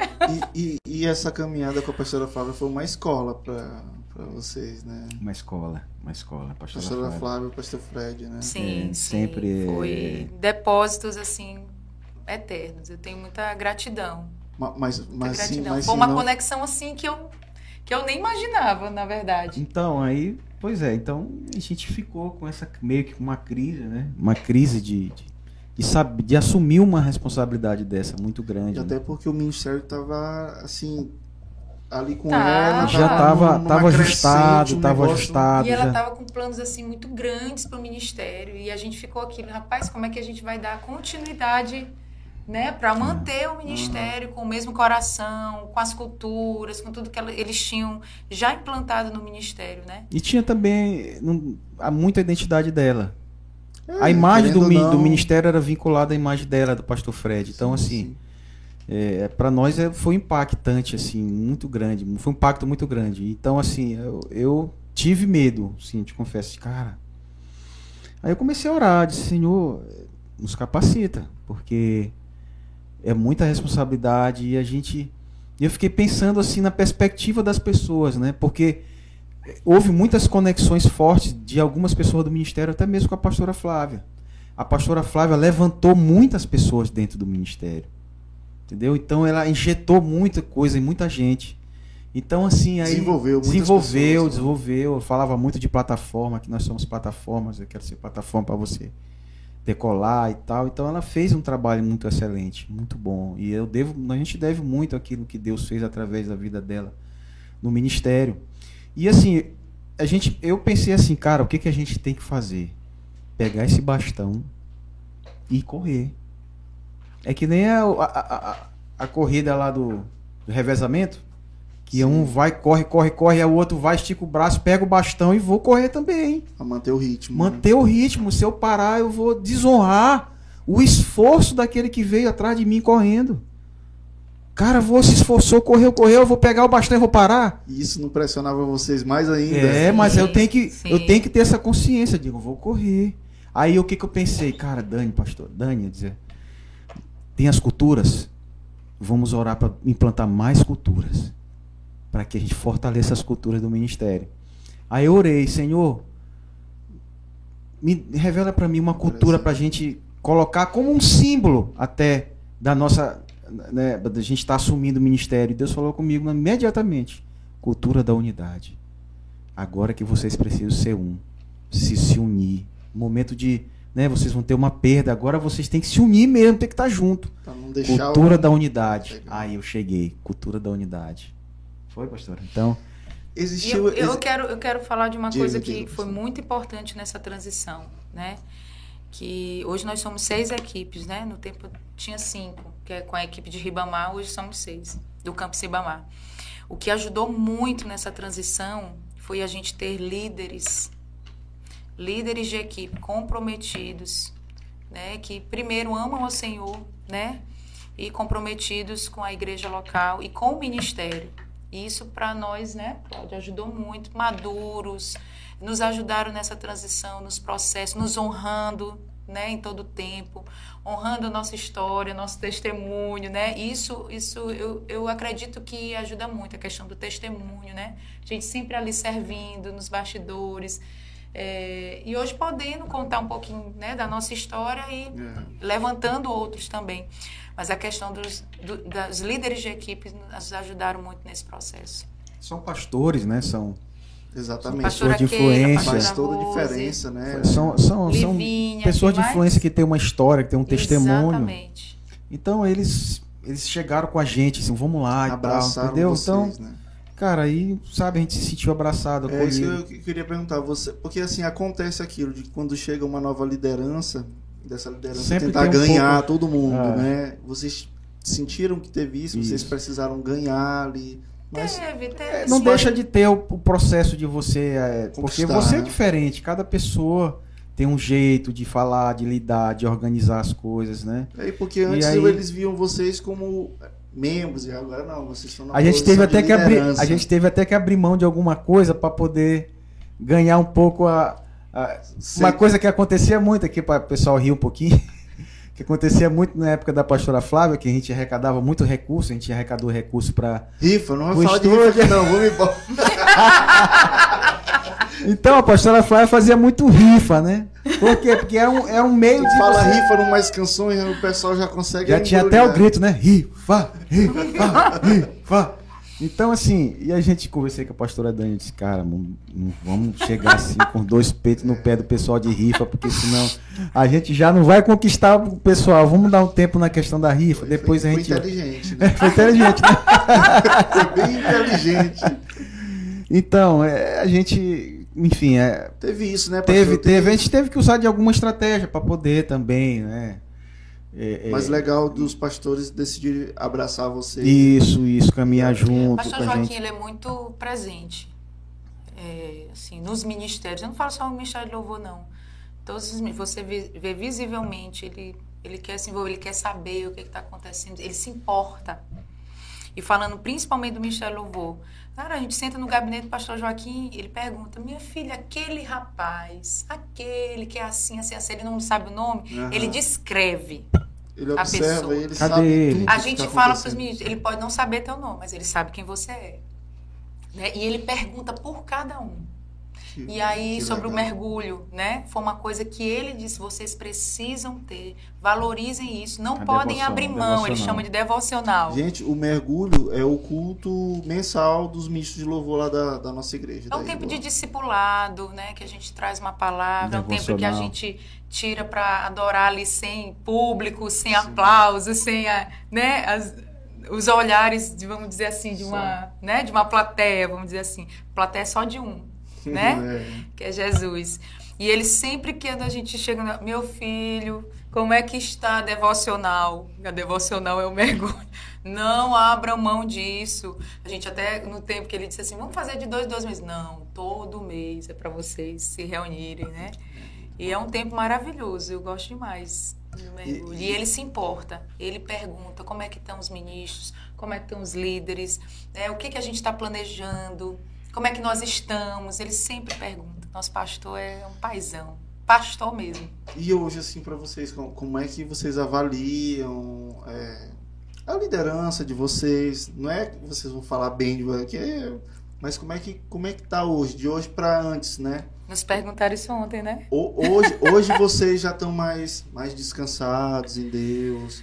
Mudou alguma coisa da época do, do- da antiga liderança para hoje ou não? O, o desafio continua sendo o mesmo, de manter a mesma visão? Ou, eu não sei. É sempre desafiador você trabalhar com, com arte, né, com músicos e cantores. Né? Sempre, é, antigamente existia aquela visão de um músico é aquele cara que dá trabalho, né? É o cara que fica toca e vai lá pro fundo da, fundo da igreja ficar conversando, esperando o momento de voltar para começar a tocar de novo. A Então, música depois da, da palavra. então, é, porque às vezes ele, ele, ele se conecta muito naquilo que ele vai fazer, na, na música e tal, e, e- e esquece do principal, né? E sempre é desafiador você trabalhar com, com aqui falando de, do ministério como um todo, né? E os nossos, os nossos líderes entendem isso, né? Entendem isso e eles procuram também direcionar as equipes para focar na- na- nas nossas prioridades, nas culturas na identidade de cada um deles, né? E assim, eu, eu, eu- muita gente nova sempre né, vai aparecendo e sempre são processos, né? Você não consegue formar um ministro da noite para o dia, um ministro consciente, um ministro maduro, Verdade. porque a Bíblia fala, né, que a gente não deve colocar pessoas em posições de liderança que sejam neófitas. Por quê? Porque são pessoas que ainda precisam passar por um processo. Precisa desenvolver. Então, precisa né? ser desenvolvidos. Então, a nossa igreja, por exemplo, hoje tem muita gente nova que estão sendo desenvolvidas, né? Estão num processo, passam por as suas crises, por as suas lutas, mas elas já entram no ministério já alinhadas com aquilo que a gente quer para para elas, como elas devem se portar como ministros, como elas devem agir, como, como cristãs mesmo. Então a gente trabalha no Isso caráter ajuda delas. muito no processo. Entendeu? Muito. Então, assim, hoje, assim, temos, temos dificuldade como muitos ministérios têm, mas isso é normal, né? Assim como os pastores têm nas suas redes. Pastor, por que, que, que, que Michel Louvor tem, tem tanto problema, hein? É tanta dor de cabeça. É por causa disso, porque o. é porque, assim, é- é, você tem que alinhar o coração do, do ministro de louvor. Você Hum. tem que. Por isso que, cara, é importante isso que a gente faz na nossa igreja. É muito sério. É, e a gente, eu tô falando isso aqui meio que brincando, porque mesmo tendo todo esse cuidado, Ainda tem, ainda, tem acontece problema. os deslizes, Acontece. os Exatamente. problemas, né? A gente está Imagina uma igreja que não tem esse cuidado. Pois é. Então a gente está em constante, né, constantemente observando, caminhar, conversar. De vez em quando eu paro e converso com um músico lá. Outro dia eu conversei com um guitarrista, não vou dizer o nome dele aqui. E aí, meu irmão? Cheguei pra ele e tal. Ele vai, ele deve, se ele estiver vendo aí, ele vai saber que é ele. Até gaguejou. Aí ele cheguei, eu, eu vi ele lá no, no- na saída do, do, do, do culto do Ombreados, né? Aí eu falei com ele, disse, ei meu irmão, como é que você tá? Eu olhei um olho assim meio estranho, um olhar meio estranho. E, Cara, vamos conversar bem aqui. Eu chamei ele pra conversar. Eu disse, meu irmão e tal, não sei o que. Ele. Aí eu disse, como é que tá? tu tá bem? Ele disse, cara, tô mais ou menos. Eu, hum, vamos lá, vamos conversar. De cara, ele tá. Perguntei a idade dele, tá tem 30 e poucos anos. Eu digo, rapaz, tu precisa casar, cara. Precisa de uma mulher, cara. Falei assim pra ele, né? Aí ele me olhou assim, diga, é, cara, eu moro só e tal, eu sou lá do interior. Não, não dê tantas informações, é, porque é, senão... não, vai descobrir quem é, né? Eu digo, meu irmão, essa vida é muito atribulada. Só, só como é o nome dele mesmo? É, não, Não, brincando. não, não. Sim, pastor. Então, cara, viver só uma vida atribulada, cara. Tu Precisa de uma ajudadora, de uma auxiliadora. A palavra de Deus fala, não é bom que o homem fique só. Então tu tá só, cara, tu precisa de alguém. Cara, é mesmo, pastor. Então eu comecei a conversar com ele. essa... Cheio de. essa Entendeu? esposa. Mas é um bom menino, mas, cara, às vezes tem áreas na vida.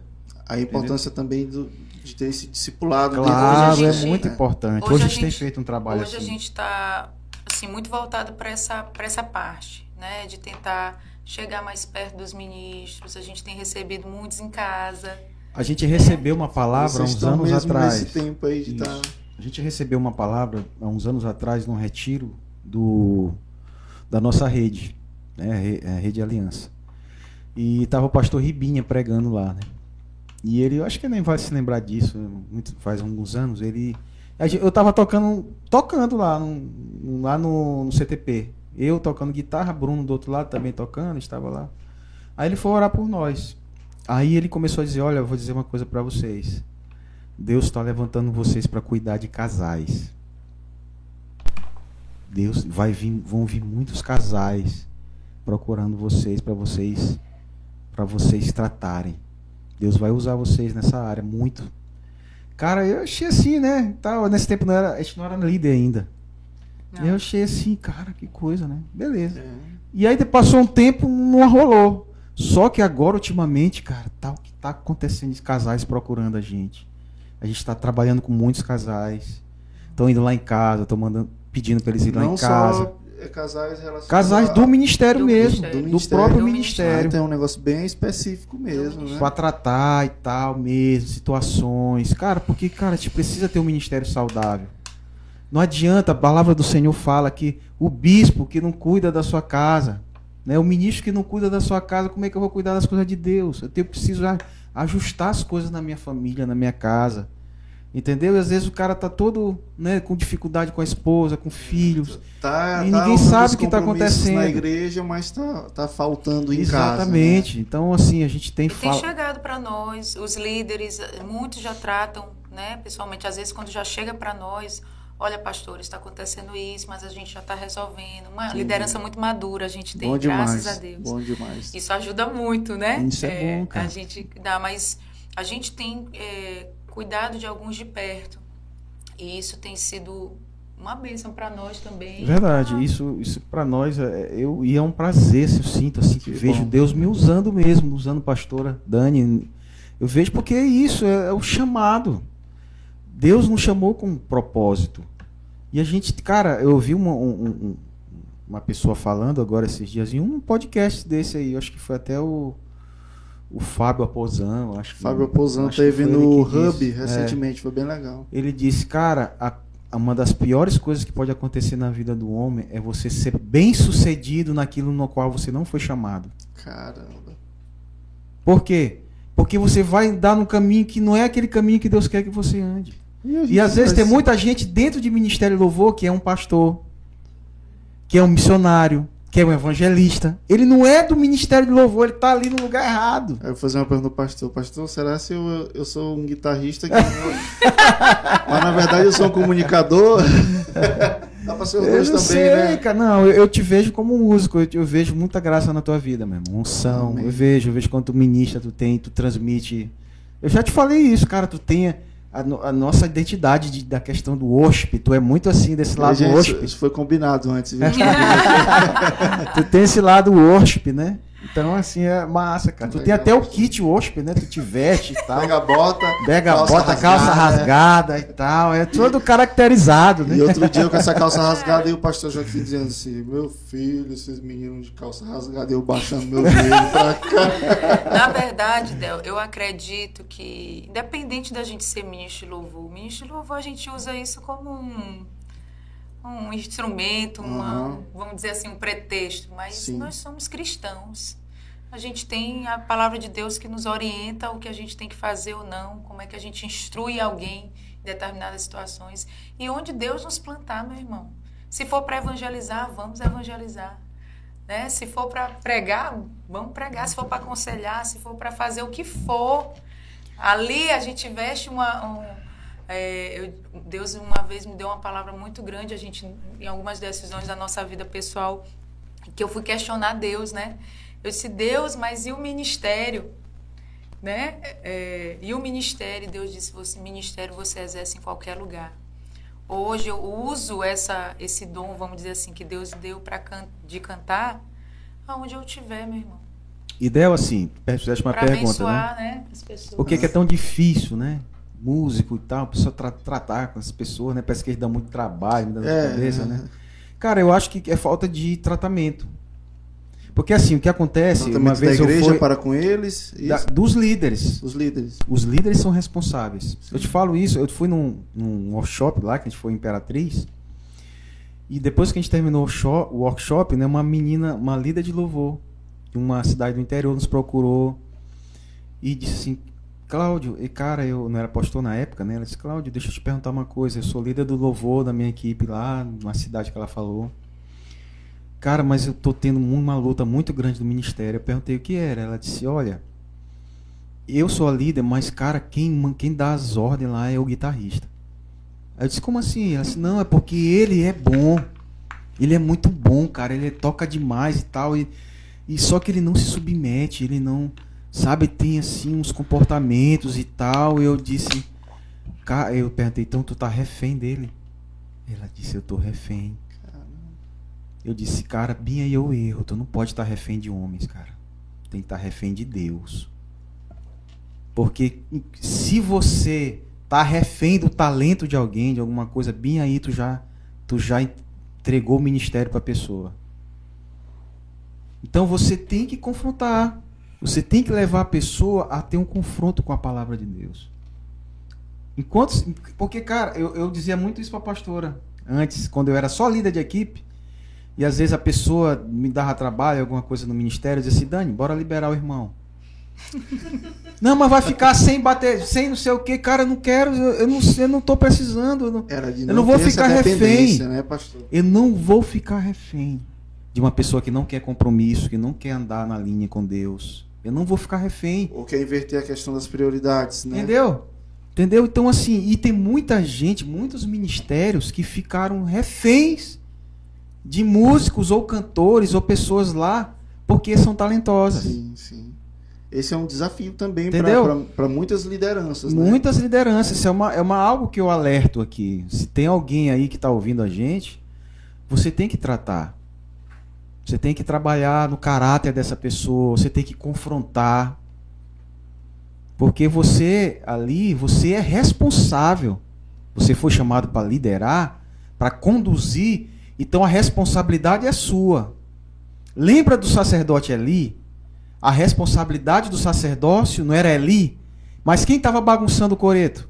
Os filhos dele. Quem pagou o pato? No final da história, quem foi responsabilizado foi o sacerdote Eli.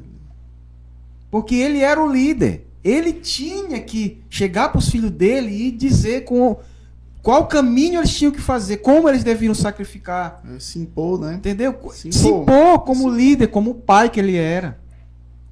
Entendeu? Então, nós como líderes, nós somos chamados com uma responsabilidade. Nós não podemos abrir mão e fechar nossos olhos para o que está acontecendo do nosso lado. Se a gente está percebendo, está vendo situações, a gente tem que tratar. Chamar a pessoa, conversar, olha, não pode continuar dessa forma. Vamos ajustar.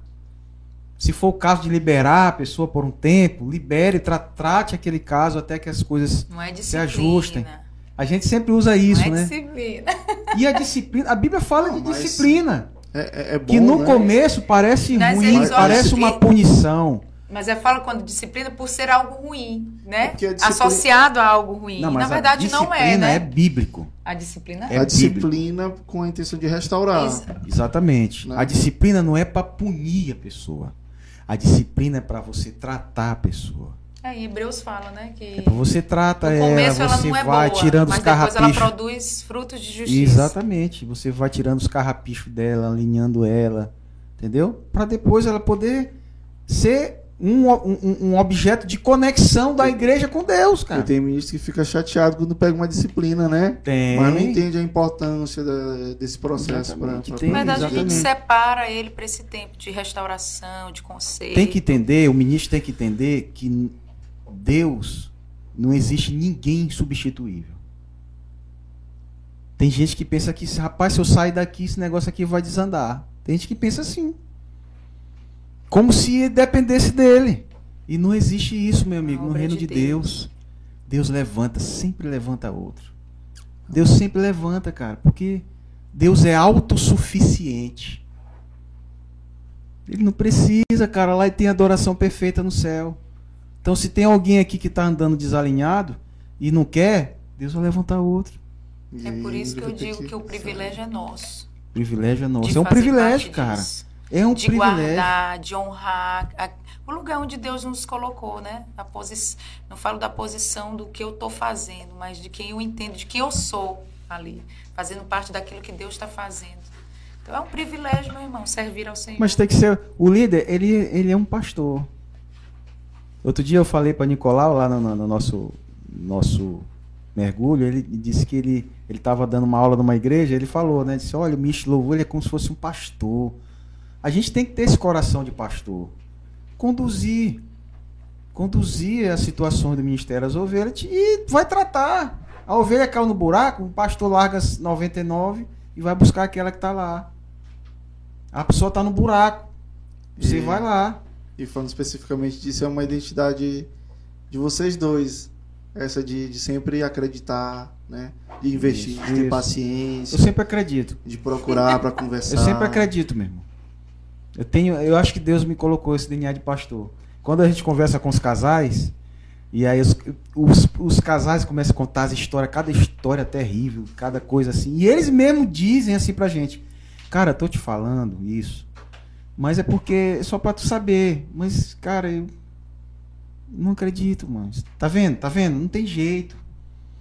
Não tem- cara, sabe? eu tô- eu não, não tem jeito, cara. Aqui tá desse jeito a situação aqui. Eu tô só te contando pra tu saber o que é. Aí eu digo pra eles assim, cara, eu vou te falar uma coisa bem aqui. É justamente isso. Tu tá me contando. A única coisa que eu quero saber é o que é que aconteceu com vocês para eu pegar nas escrituras o remédio pra tratar. Porque tem, né? pastor? Porque tem. Porque eu creio no Deus do impossível.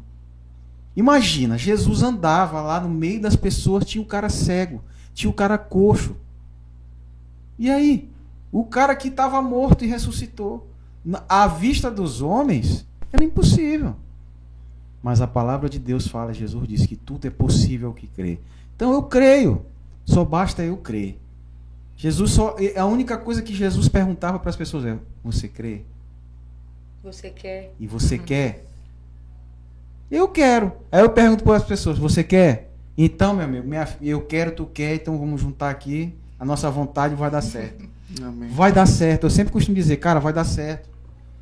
Não olha pro problema, Não, não, eu olha digo- pra E eu dificuldade, tenho cara. dito Olha pra Jesus. E eu tenho dito outra coisa. Eu disse, se você não acredita que algo tem, tem solução, rasga a Bíblia que você diz que crê. Eu olho pra É, Bíblia, um cho- cara. é de choque isso daí. Eu é, olho pra bem Bíblia. isso. Hoje, hoje você não tem, não dá pra você conversar muito, não. Você tem que O problema das pessoas mesmo hoje e- é que elas olham pro problema. Exatamente.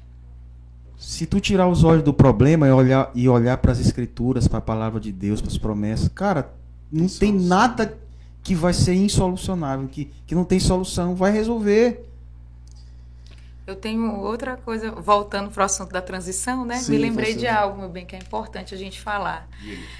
Quando a gente assumiu o, o ministério, hoje houve algumas, algumas mudanças, né? A gente acabou gerando outros braços dentro do, Sim. do Mais Canções, né? Importante falar disso, né? É, a gente sentiu necessidade, começou do, do pastor Cláudio, né? Mas perderam, perderam algumas lideranças e foi necessário gerar novas ou não? Foi independente? Não, não, foi algo assim que foi surgindo naturalmente, mas que a gente foi enxergando necessidades dentro do ministério. Sério. Que foi de levantar esses braços para ser suporte também para os ministros, para as equipes. E aí começou com a equipe de mídia. Uma, uma equipe de mídia dentro do Mais Canções. E que eu sinalizando, né?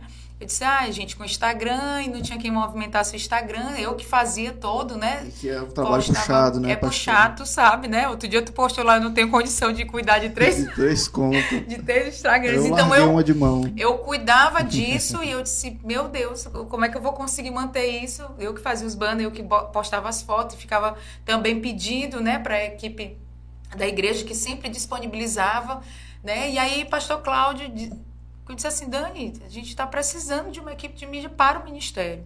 Vamos levantar essa equipe. E aí, numa escola de louvor, Deus mandou uma pessoa, a Olga. Olga, minha linda, te amo. Olga se prontificou a nos ajudar nesse processo. A Olga é formada na, na parte de, de propaganda, publicidade, publicidade marketing. Né?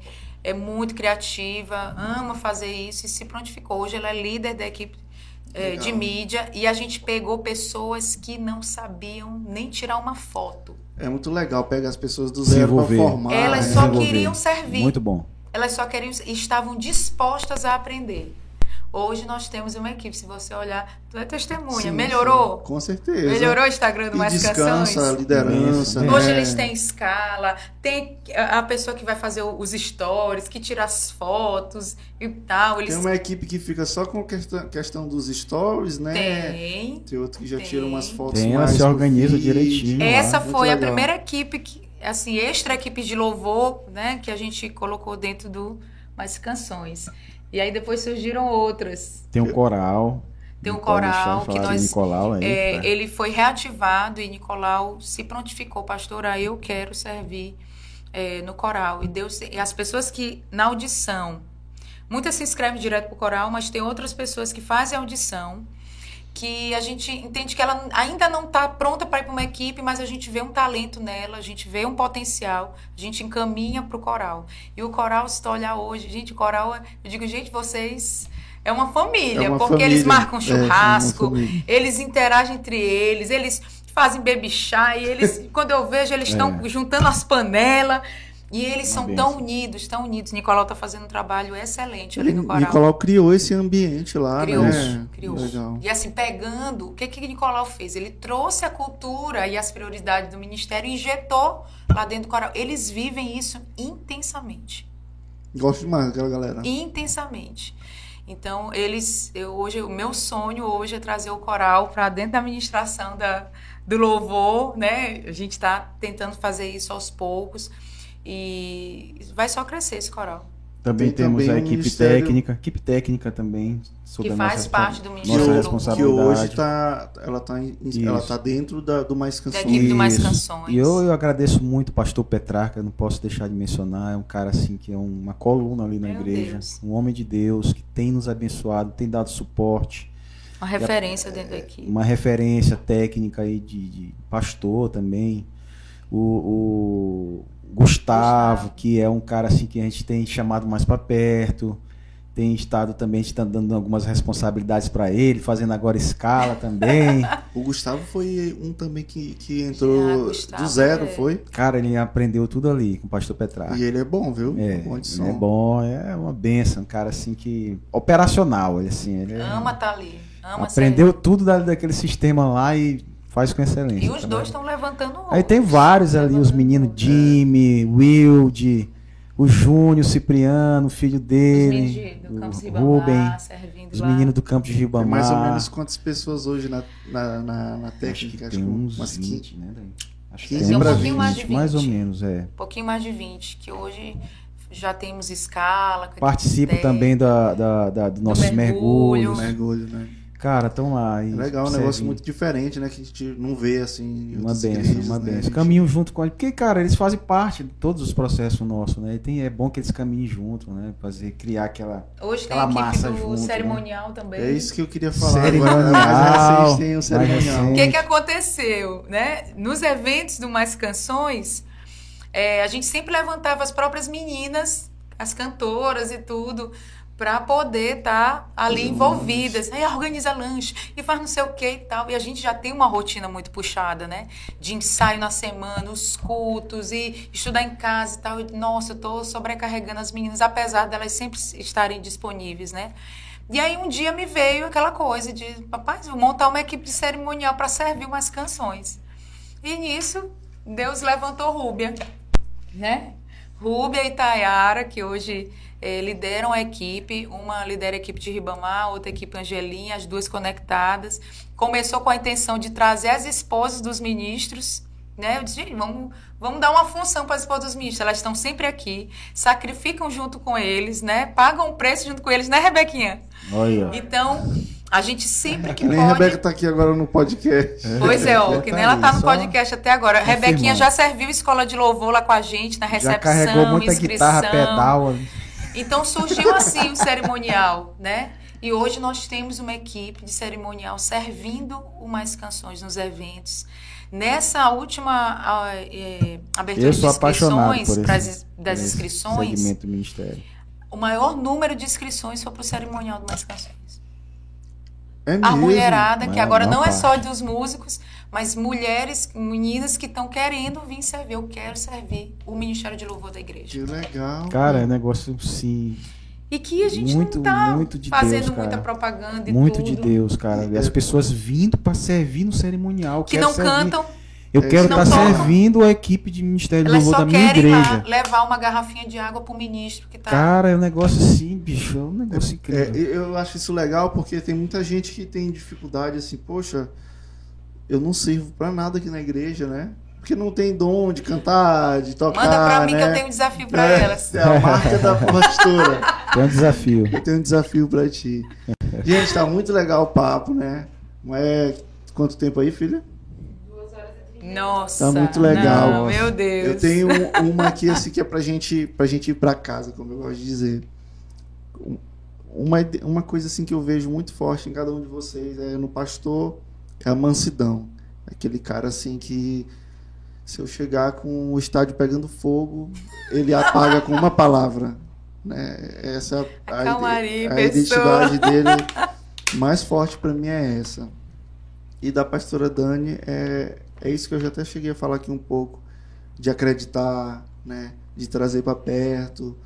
É, a gente sempre se sente, poxa, realmente eu, eu tenho valor.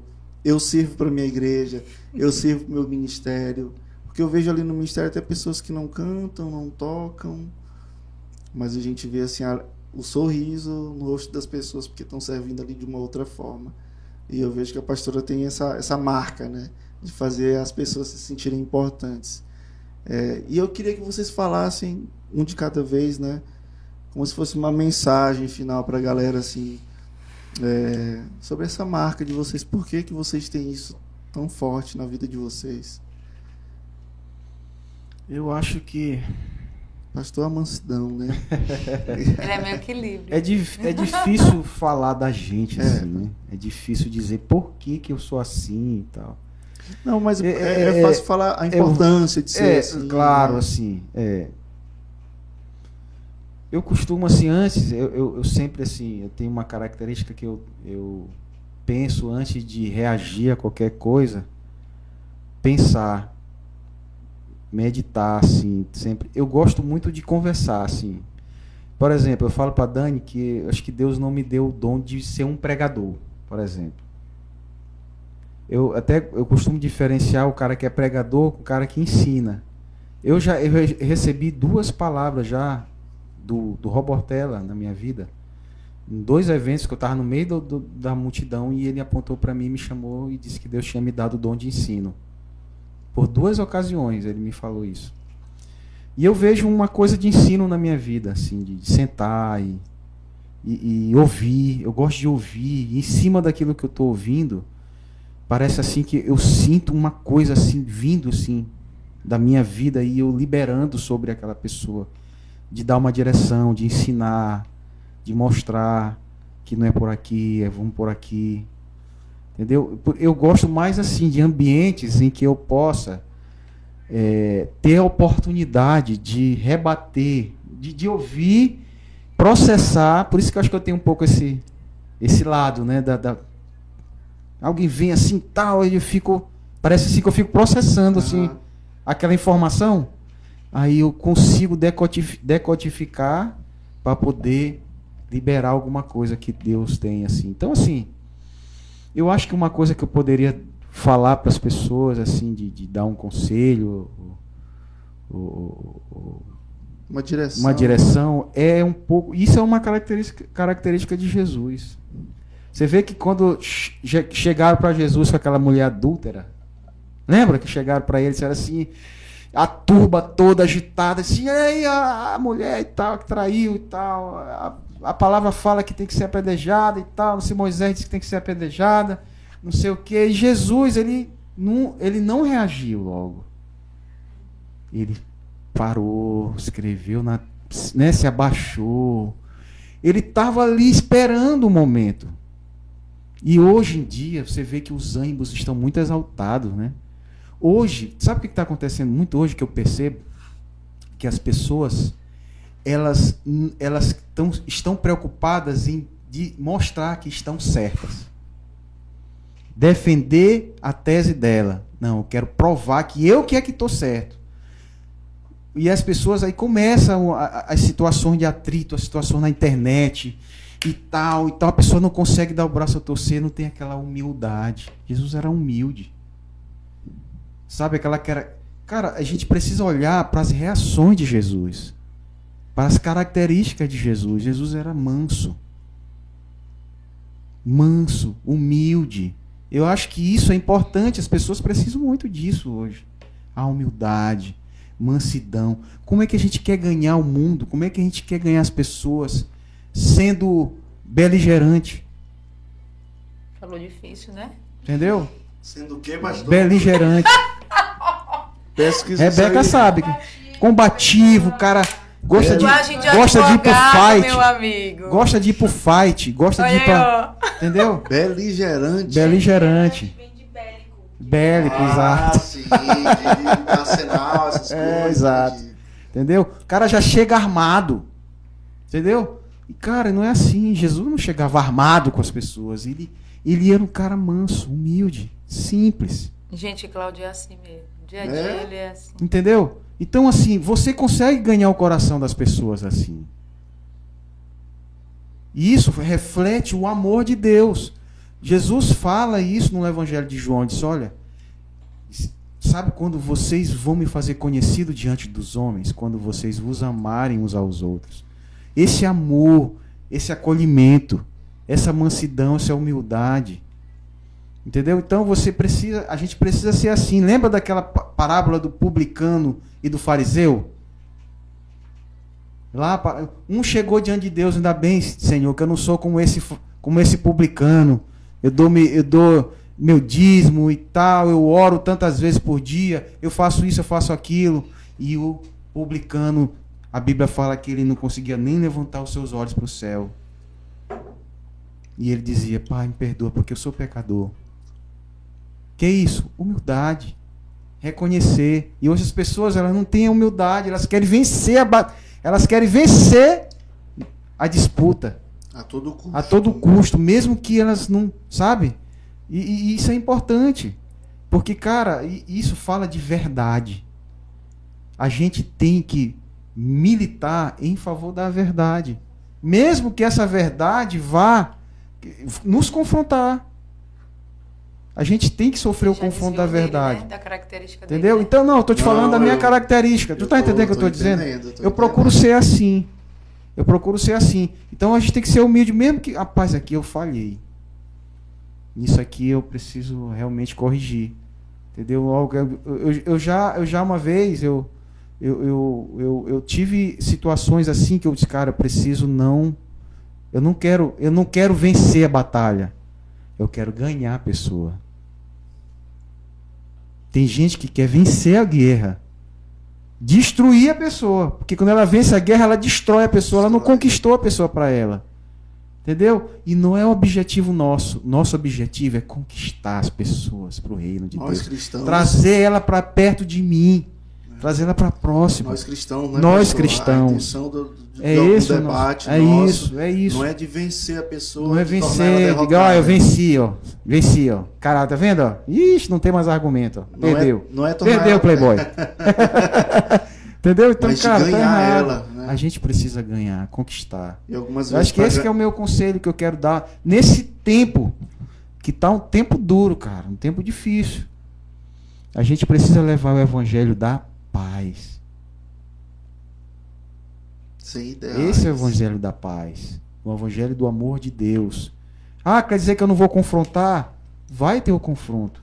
Contanto que aquele confronto te leve a pessoa a teu encontro com Cristo. E não não crie rompimentos, mas ligações que façam elas conectar, conectar as pessoas com Deus. Acho que isso é o que seria isso fala de um, de um pouco fala de mim. Muito, é, Por isso verdade. que eu queria dar esse conselho, porque eu queria falar daquilo que eu procuro transmitir. Legal, daquilo um pouco da minha essência, daquilo que eu percebo que às vezes flui da minha vida, entendeu? exatamente e assim, isso. E tudo é, é Deus, cara. Não é nada de mim. Eu não estou falando isso assim para mim. Deus, cara, Deus Deus teve que ajustar muita coisa na minha vida para eu perceber isso. Amém, pastor. Entendeu? Amém. Então assim, tudo é para a glória dele, para o louvor dele. Se eu sou alguma coisa, se eu se as pessoas me elogiam por alguma, por alguma cara, uma qualidade, alguma coisa, eu devo tudo a ele. Eu procuro sempre observar o jeito dele, as características dele e tento reproduzir isso. Amém. E você, pastora Dani, essa, essa característica de. Isso é um fogo, meu irmão. De acreditar, é. né? De acreditar. Por que, por que isso é tão forte assim? Mas eu, eu pensando aqui, né? E, e voltando para para o que a gente que os mandamentos de Jesus, né? Amar a Deus sobre todas as coisas, de todo coração, de toda alma. Uhum. Eu sou muito intensa em tudo que eu faço. Se eu me proponho para fazer algo, eu Isso é verdade. Cláudio sabe, eu passo noites, eu quero dar o meu melhor, é eu me esforço, mesmo que aquilo ali me custe é, um cansaço, alguma coisa, abrir mão de algumas coisas que eu gosto de fazer quando eu estou determinada a fazer algo, eu quero dar o meu melhor. E, e quando eu olho alguém na igreja, cara, que aí a gente pode falar de propósito, a gente vai, pode falar de chamado. E uma das coisas que eu vivo intensamente é o meu chamado. É verdade. É o meu chamado. Eu, eu faço não como um fardo, eu faço porque eu amo, eu amo o Senhor. Eu sei para que eu estou fazendo a e pessoa só se sente realizada nisso. E é uma coisa que o pastor é Cláudio sempre fala isso, você nunca vai estar feliz fora da vontade de Deus para você. Do, daquilo, hoje você vê muitas pessoas falando sobre propósito, sobre chamado.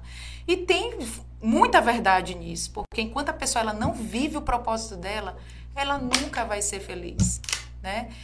Plenamente e descobrir é, a beleza de Deus também nessas coisas. Cara, eu amo servir, eu amo é, fazer o que eu faço dentro da igreja. Primeiro, porque eu amo o Senhor. E, e, segundo, porque é uma forma de eu expressar o amor de Deus com aquilo que Deus depositou sobre minha vida. Deus depositou sobre minha vida um dom e um talento, depositou sobre Rebeca um dom e um talento. Sobre você depositou. E é através disso que nós vamos expressar o amor de Deus. E como que a gente faz isso? Com coisas práticas, com aquilo que Deus me deu, servindo de alguma forma, fazendo alguma coisa também. Não que eu tenha que fazer para ser aceito por Deus, né? E nem para que as pessoas, é, é, que eu tenha que provar algo para as pessoas, mas que isso aconteça naturalmente. E eu acredito que todo mundo tem um chamado. Eu olho para a igreja e eu olho as pessoas na igreja, eu não consigo entender como elas conseguem estar todo domingo ali só sendo frequentadores. E essa é a maior frustração das pessoas. Porque tem muita gente frustrada dentro da igreja. Não está realizada. É porque não está cumprindo o chamado. Ela não está vivendo aquilo que Deus desenhou para ela, cara. É a por gente, isso que tem isso. A, tem... Gente, a gente precisa de uma função no corpo, né? Isso, é o chamado. Exatamente. Deus te então, fez para algum propósito. Quando alguém, como eu vivo isso intensamente, quando alguém chega perto de mim, eu tento descobrir ela e saber o que, que Deus depositou de bom naquela pessoa que ela pode transbordar e fluir. Ó, para quem não quer fazer nada na igreja, se esquiva da pastora Dani.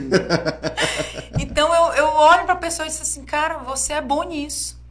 Você é bom nisso. Você não quer. E aí, assim, quando não trago por mais canções, eu tento assim, cara, procura fazer o que você gosta, né? E direciona isso para louvar a Deus para ser um instrumento de honra ao Senhor. Né? E, e acho que minha, uma das minhas linguagens de amor, né? Tem a história do linguagem de amor, né? É atos de serviço. né? Verdade. Então, assim, o, o, eu amo estar tá fazendo alguma coisa. Pastor Cláudio é meu equilíbrio. Ele, quando ele me vê muito pilhada, muito pilhada, ele disse assim: Minha filha, fica em casa hoje. Descansa, tu tá. Ele que me lembra, tu tá cansado. A gente começou as férias hoje, né? Ele já me disse: tu para de estar tá marcando as coisas, tu precisa descansar, tu precisa dar uma pausa. Então, assim. É bom, né, pastor? De vez em quando dar uma Eu entendi que sim, eu entendo que sim. Mas eu te digo, meu irmão, é, eu só tenho uma vida para gastar. E se for para gastar essa vida, que seja fazendo algo relevante para o reino de Deus, para a glória de Deus. Eu não vejo sentido nenhum de você viver sem não servir ao Senhor com tudo que você tem, com todas as tuas forças. Se Ele é digno de algo, que eu dê o meu melhor. Quem me conhece sabe de um versículo que, que é um dos que eu mais amo declarar e que reflete do Deus que me resgatou e que me salvou e eu, eu tenho tão pouco, eu digo eu faço tão pouco para Deus que está lá em 1 Coríntios 15, 58. Sede firmes, constantes e abundantes na obra do Senhor, sabendo que aquilo que você faz para Ele nunca vai ser vão. Tudo que eu fizer para Deus, de todo o meu coração, sendo firme, firmeza fala de você estar na rocha. E quem é a rocha? É Jesus. Sobre ser constante, né? O meu amor por Jesus, ele não pode estar assim, um dia tá bom, um dia tá ruim, não. Pelo contrário, quanto mais eu conheço a Deus, mais eu amo e eu vou com, com mais força com o meu tudo. Com o meu tudo. Ontem nós cantamos isso na igreja, né? isso. né? Um milhão, pode passar anos e anos. Eu quero estar aqui apaixonada por ti. É, e abundante, é transbordar, transbordar. Quanto e dar, dar o meu melhor sempre para o Senhor. Aleluia. Eu, é assim, eu, eu preciso agradecer vocês, assim, porque isso que vocês estão falando aqui, é, eu, eu vejo os frutos lá no ministério, né? Eu vejo isso na minha vida também. Às vezes existem algumas críticas por causa dessa questão de, de estar sempre querendo servir, né, pastora? Como você disse agora, de, de de ser incansável, né? De às vezes lembrar que precisa descansar, né? Mas eu entendo. É, isso é, é, é, o amor, né? Por aquilo que Deus entregou pra gente. E eu fico feliz, porque eu vejo isso em algumas pessoas lá no ministério, em várias pessoas. Na, nos líderes de equipe, né? Nos, nos músicos, nos cantores. E é muito massa fazer parte dessa família. Obrigado, gente. Valeu. Eu, eu só quero. Eu, eu não quero chorar. é porque, não sei, às vezes quem deve estar assistindo e, e acompanha de longe não sabe o trabalho, né, pastora? O esforço, a, a, as renúncias que vocês fazem, que os líderes de equipe fazem, que a gente também acaba fazendo. E não é simplesmente por estar em, um ministério, de uma grande igreja, de uma grande estrutura. O que esse ministério, agora eu que estou falando, influenciou bem no meu relacionamento com minha esposa, vocês não têm assim, às vezes a gente não tem dimensão das coisas, né? Então, Glória a Deus pela vida de vocês. Edel, rapidinho, antes de encerrar, eu quero só, porque eu não, não queria esquecer de falar isso aqui. pode falar aqui até meia-noite. Quero esquecer. É, elas não estão aqui agora na sala, saíram um pouquinho. Ah, mas eu quero agradecer as minhas filhas. Porque elas não foi fácil para elas assim esse ministério. Tá chegando aí. As minhas filhas, elas passaram por todos os processos da nossa vida, nos ensaios, elas ficavam naquele barulho lá, desde a barriga, né? O barulho, bateria, tal, guitarra, tudo. E deitadas às vezes no chão, esperando terminar o ensaio. Nossas filhas nunca elas, foram um empecilho pra gente. Elas não, elas, elas mas elas sempre estavam lá com a gente, sabe? Nossas filhas, para onde quer que a gente vai, sacrificam elas, com a gente, sabe, pagam um preço com a gente. Eu quero agradecer minhas filhas, dizer que eu amo minhas filhas muito. Viu?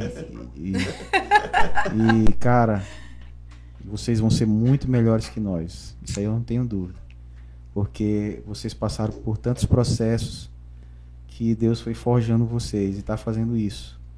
E eu agradeço a vocês por terem caminhado com a gente e tal, terem entendido o chamado, a gente nosso pra chamado. elas virem né? hoje. De, de certa Entendido. forma, elas teve também um sacrifício ali da Isso, parte dela, isso. mesmo que crianças, Isso, ainda exatamente. jovens, né? Elas Mas se sacrificaram também para A gente vive tão intensamente o ministério que elas dizem assim, meu Deus, vocês não têm outro assunto pra falar. que seja." É, às vezes elas a gente se reclamam, às vezes policia às reclamam, vezes, né? Porque a gente nossa vida é isso. Cara, é a vida de vocês, é Nossa o é ambiente. eu de agradeço a elas. E eu Louvo te a Deus. digo, é, pegando esse gancho de Cláudio para a gente encerrar, nosso maior testemunho como cristãos é dentro da nossa casa.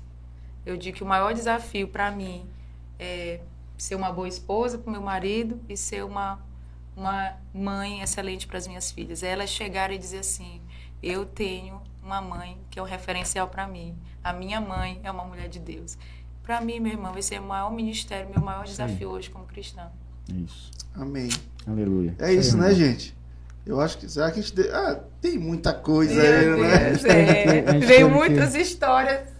Né? Tem muita coisa que não Muita dá para não é. dá para falar em duas horas, três horas. Mas eu acho assim que.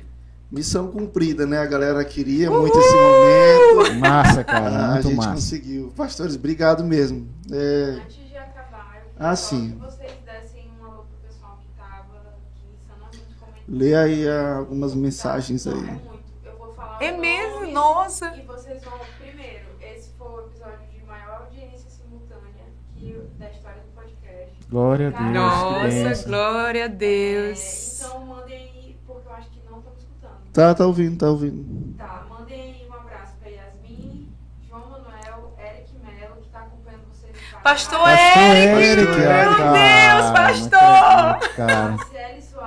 Pastor tem que vir aqui Cara, no pódio pra gente conversar. Pastor Eric, meu deu. Deus do céu, cara. Pastor, trazer Eric. pastor Já mande uma mensagem lá no, no Instagram do podcast pra gente agendar. Quando é que o senhor tá em São Luís? É. Vamos agendar. Pastor Eric, quero dizer que eu te amo demais, cara. Você é um amigo assim que Deus me deu totalmente assim do céu pra minha vida, viu? Te amo demais. Pastora Raquel. Se Deus permitir, nós vamos estar aí. Amém. Quem Mais? Quem frente. mais, Rebeca? E o Amildo, que até pediu pra, pra, pra Dani cantar. É, Eu trouxe um o violão, se seria legal tivesse. Meu Deus, Isaías, Amaral, Thiago, Otton. Otto! Otto, Thiago. Rúbia! Rúbia. Ivan, meu irmão! É, tem Ivan. que eu- não consigo entender o nome aqui, mas amém. Tem muita Nome gente que tem mais gente. canções Bota o nome né? sem ser em línguas estranhas. Obrigada. Os comentários ficam aí? Também Fica, amo. nós vamos ler todos os comentários. É, não sei se a gente consegue tudo. responder. e tudo. Consegue, consegue. Ah, gente. É bom isso, é meu bem. Senhor. É isso. Gente, poxa, valeu, gente. Eu sabia que ia ser massa. Massa. Eu sabia, Massa, sabia cara. que ia ser massa. É, mas eu tenho que agradecer primeiro a Deus, né? A gente ora, Por gente. essa conexão, né? É, antes de todo episódio aqui, não pensa que isso aqui é, é só entretenimento, não. A gente ora, a gente pede a presença de Deus aqui nesse É isso. lugar, né, gente? E eu acho que foi isso que aconteceu hoje, né? Del, a gente te ama, viu? É A gente mesmo. não vai desistir de ti, nunca, nunca, nunca na vida. Eu vou- isso foi uma mensagem subliminar, gente. Depois, depois vocês vão entender por que que ela tá dizendo isso.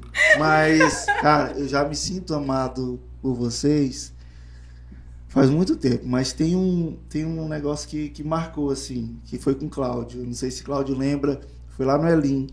Eu não me lembro o que, que era o evento. Só sei que eu, acho que eu te chamei, ou tu me chamou para conversar. Não era escola? Foi escola? Deve ter sido uma escola, alguma coisa do tipo. E eu me lembro que depois daquilo eu nem voltei para o ministério, né? Mas aquilo ficou plantado no meu coração, né? Aí me lembro depois que em 2019 eu voltei para o ministério, Cláudio ali conversando comigo. Me lembro uma ligação, eu no antigo apartamento que eu morava, eu lá na janela conversando com Cláudio e tal. Eu me lembro que eu desliguei e, e aí quando eu desliguei eu falei para Rebeca, eu vou voltar. E eu, eu ainda falei assim, eu nunca mais vou sair, né? E de lá pra cá foi uma mudança assim discrepante assim na, na minha vida. E Foi, eu, Rebeca? E eu devo muito isso ao Ministério de Louvor. Engraçado, né? Eu poderia estar falando da minha igreja, de modo geral, ou da minha rede, né? Da minha liderança ali, meus pastores de rede. Mas não, eu devo muito ao Mais Canções. Vocês. então é, é muito especial esse, esse episódio aqui pra mim. Eu queria muito que ele acontecesse, né? Antes que. ai, ai, mas, Tá gente, difícil terminar esse pódio, né? Tá, mas Tá embora, né? difícil. E olha só, antes de encerrar, nós falamos muito sobre escola, né? Esse ano, após dois, três anos sem ter escola presencial, há propaganda aí. pedidos, o pessoal tá pedindo. É, a volta da escola é, no, no acampamento, no formato todo mundo interno. Então, em breve, por até esse final do mês, nós estamos divulgando as inscrições para a escola de louvor que vai acontecer do dia 30 de setembro ao dia 2 de outubro. Então, já é um spoiler, tá? Nosso intuito é desenvolver, treinar, capacitar e enviar ministros de louvor das igrejas locais para servir melhor sua igreja. E o reino de Deus e a Jesus. É isso? aí. Vamos terminar, né? Vamos, gente, quem quiser seguir e conhecer o Mais Canções, arroba Mais Que Canções Music, Music. né? Eu acho que é isso, gente. Obrigado pela tua presença aqui, obrigado pela audiência, por ter interagido com a gente. Deus te abençoe, te dê uma boa noite e até a próxima. Valeu, pessoal. Tchau. Valeu, Deus abençoe. Tchau, tchau.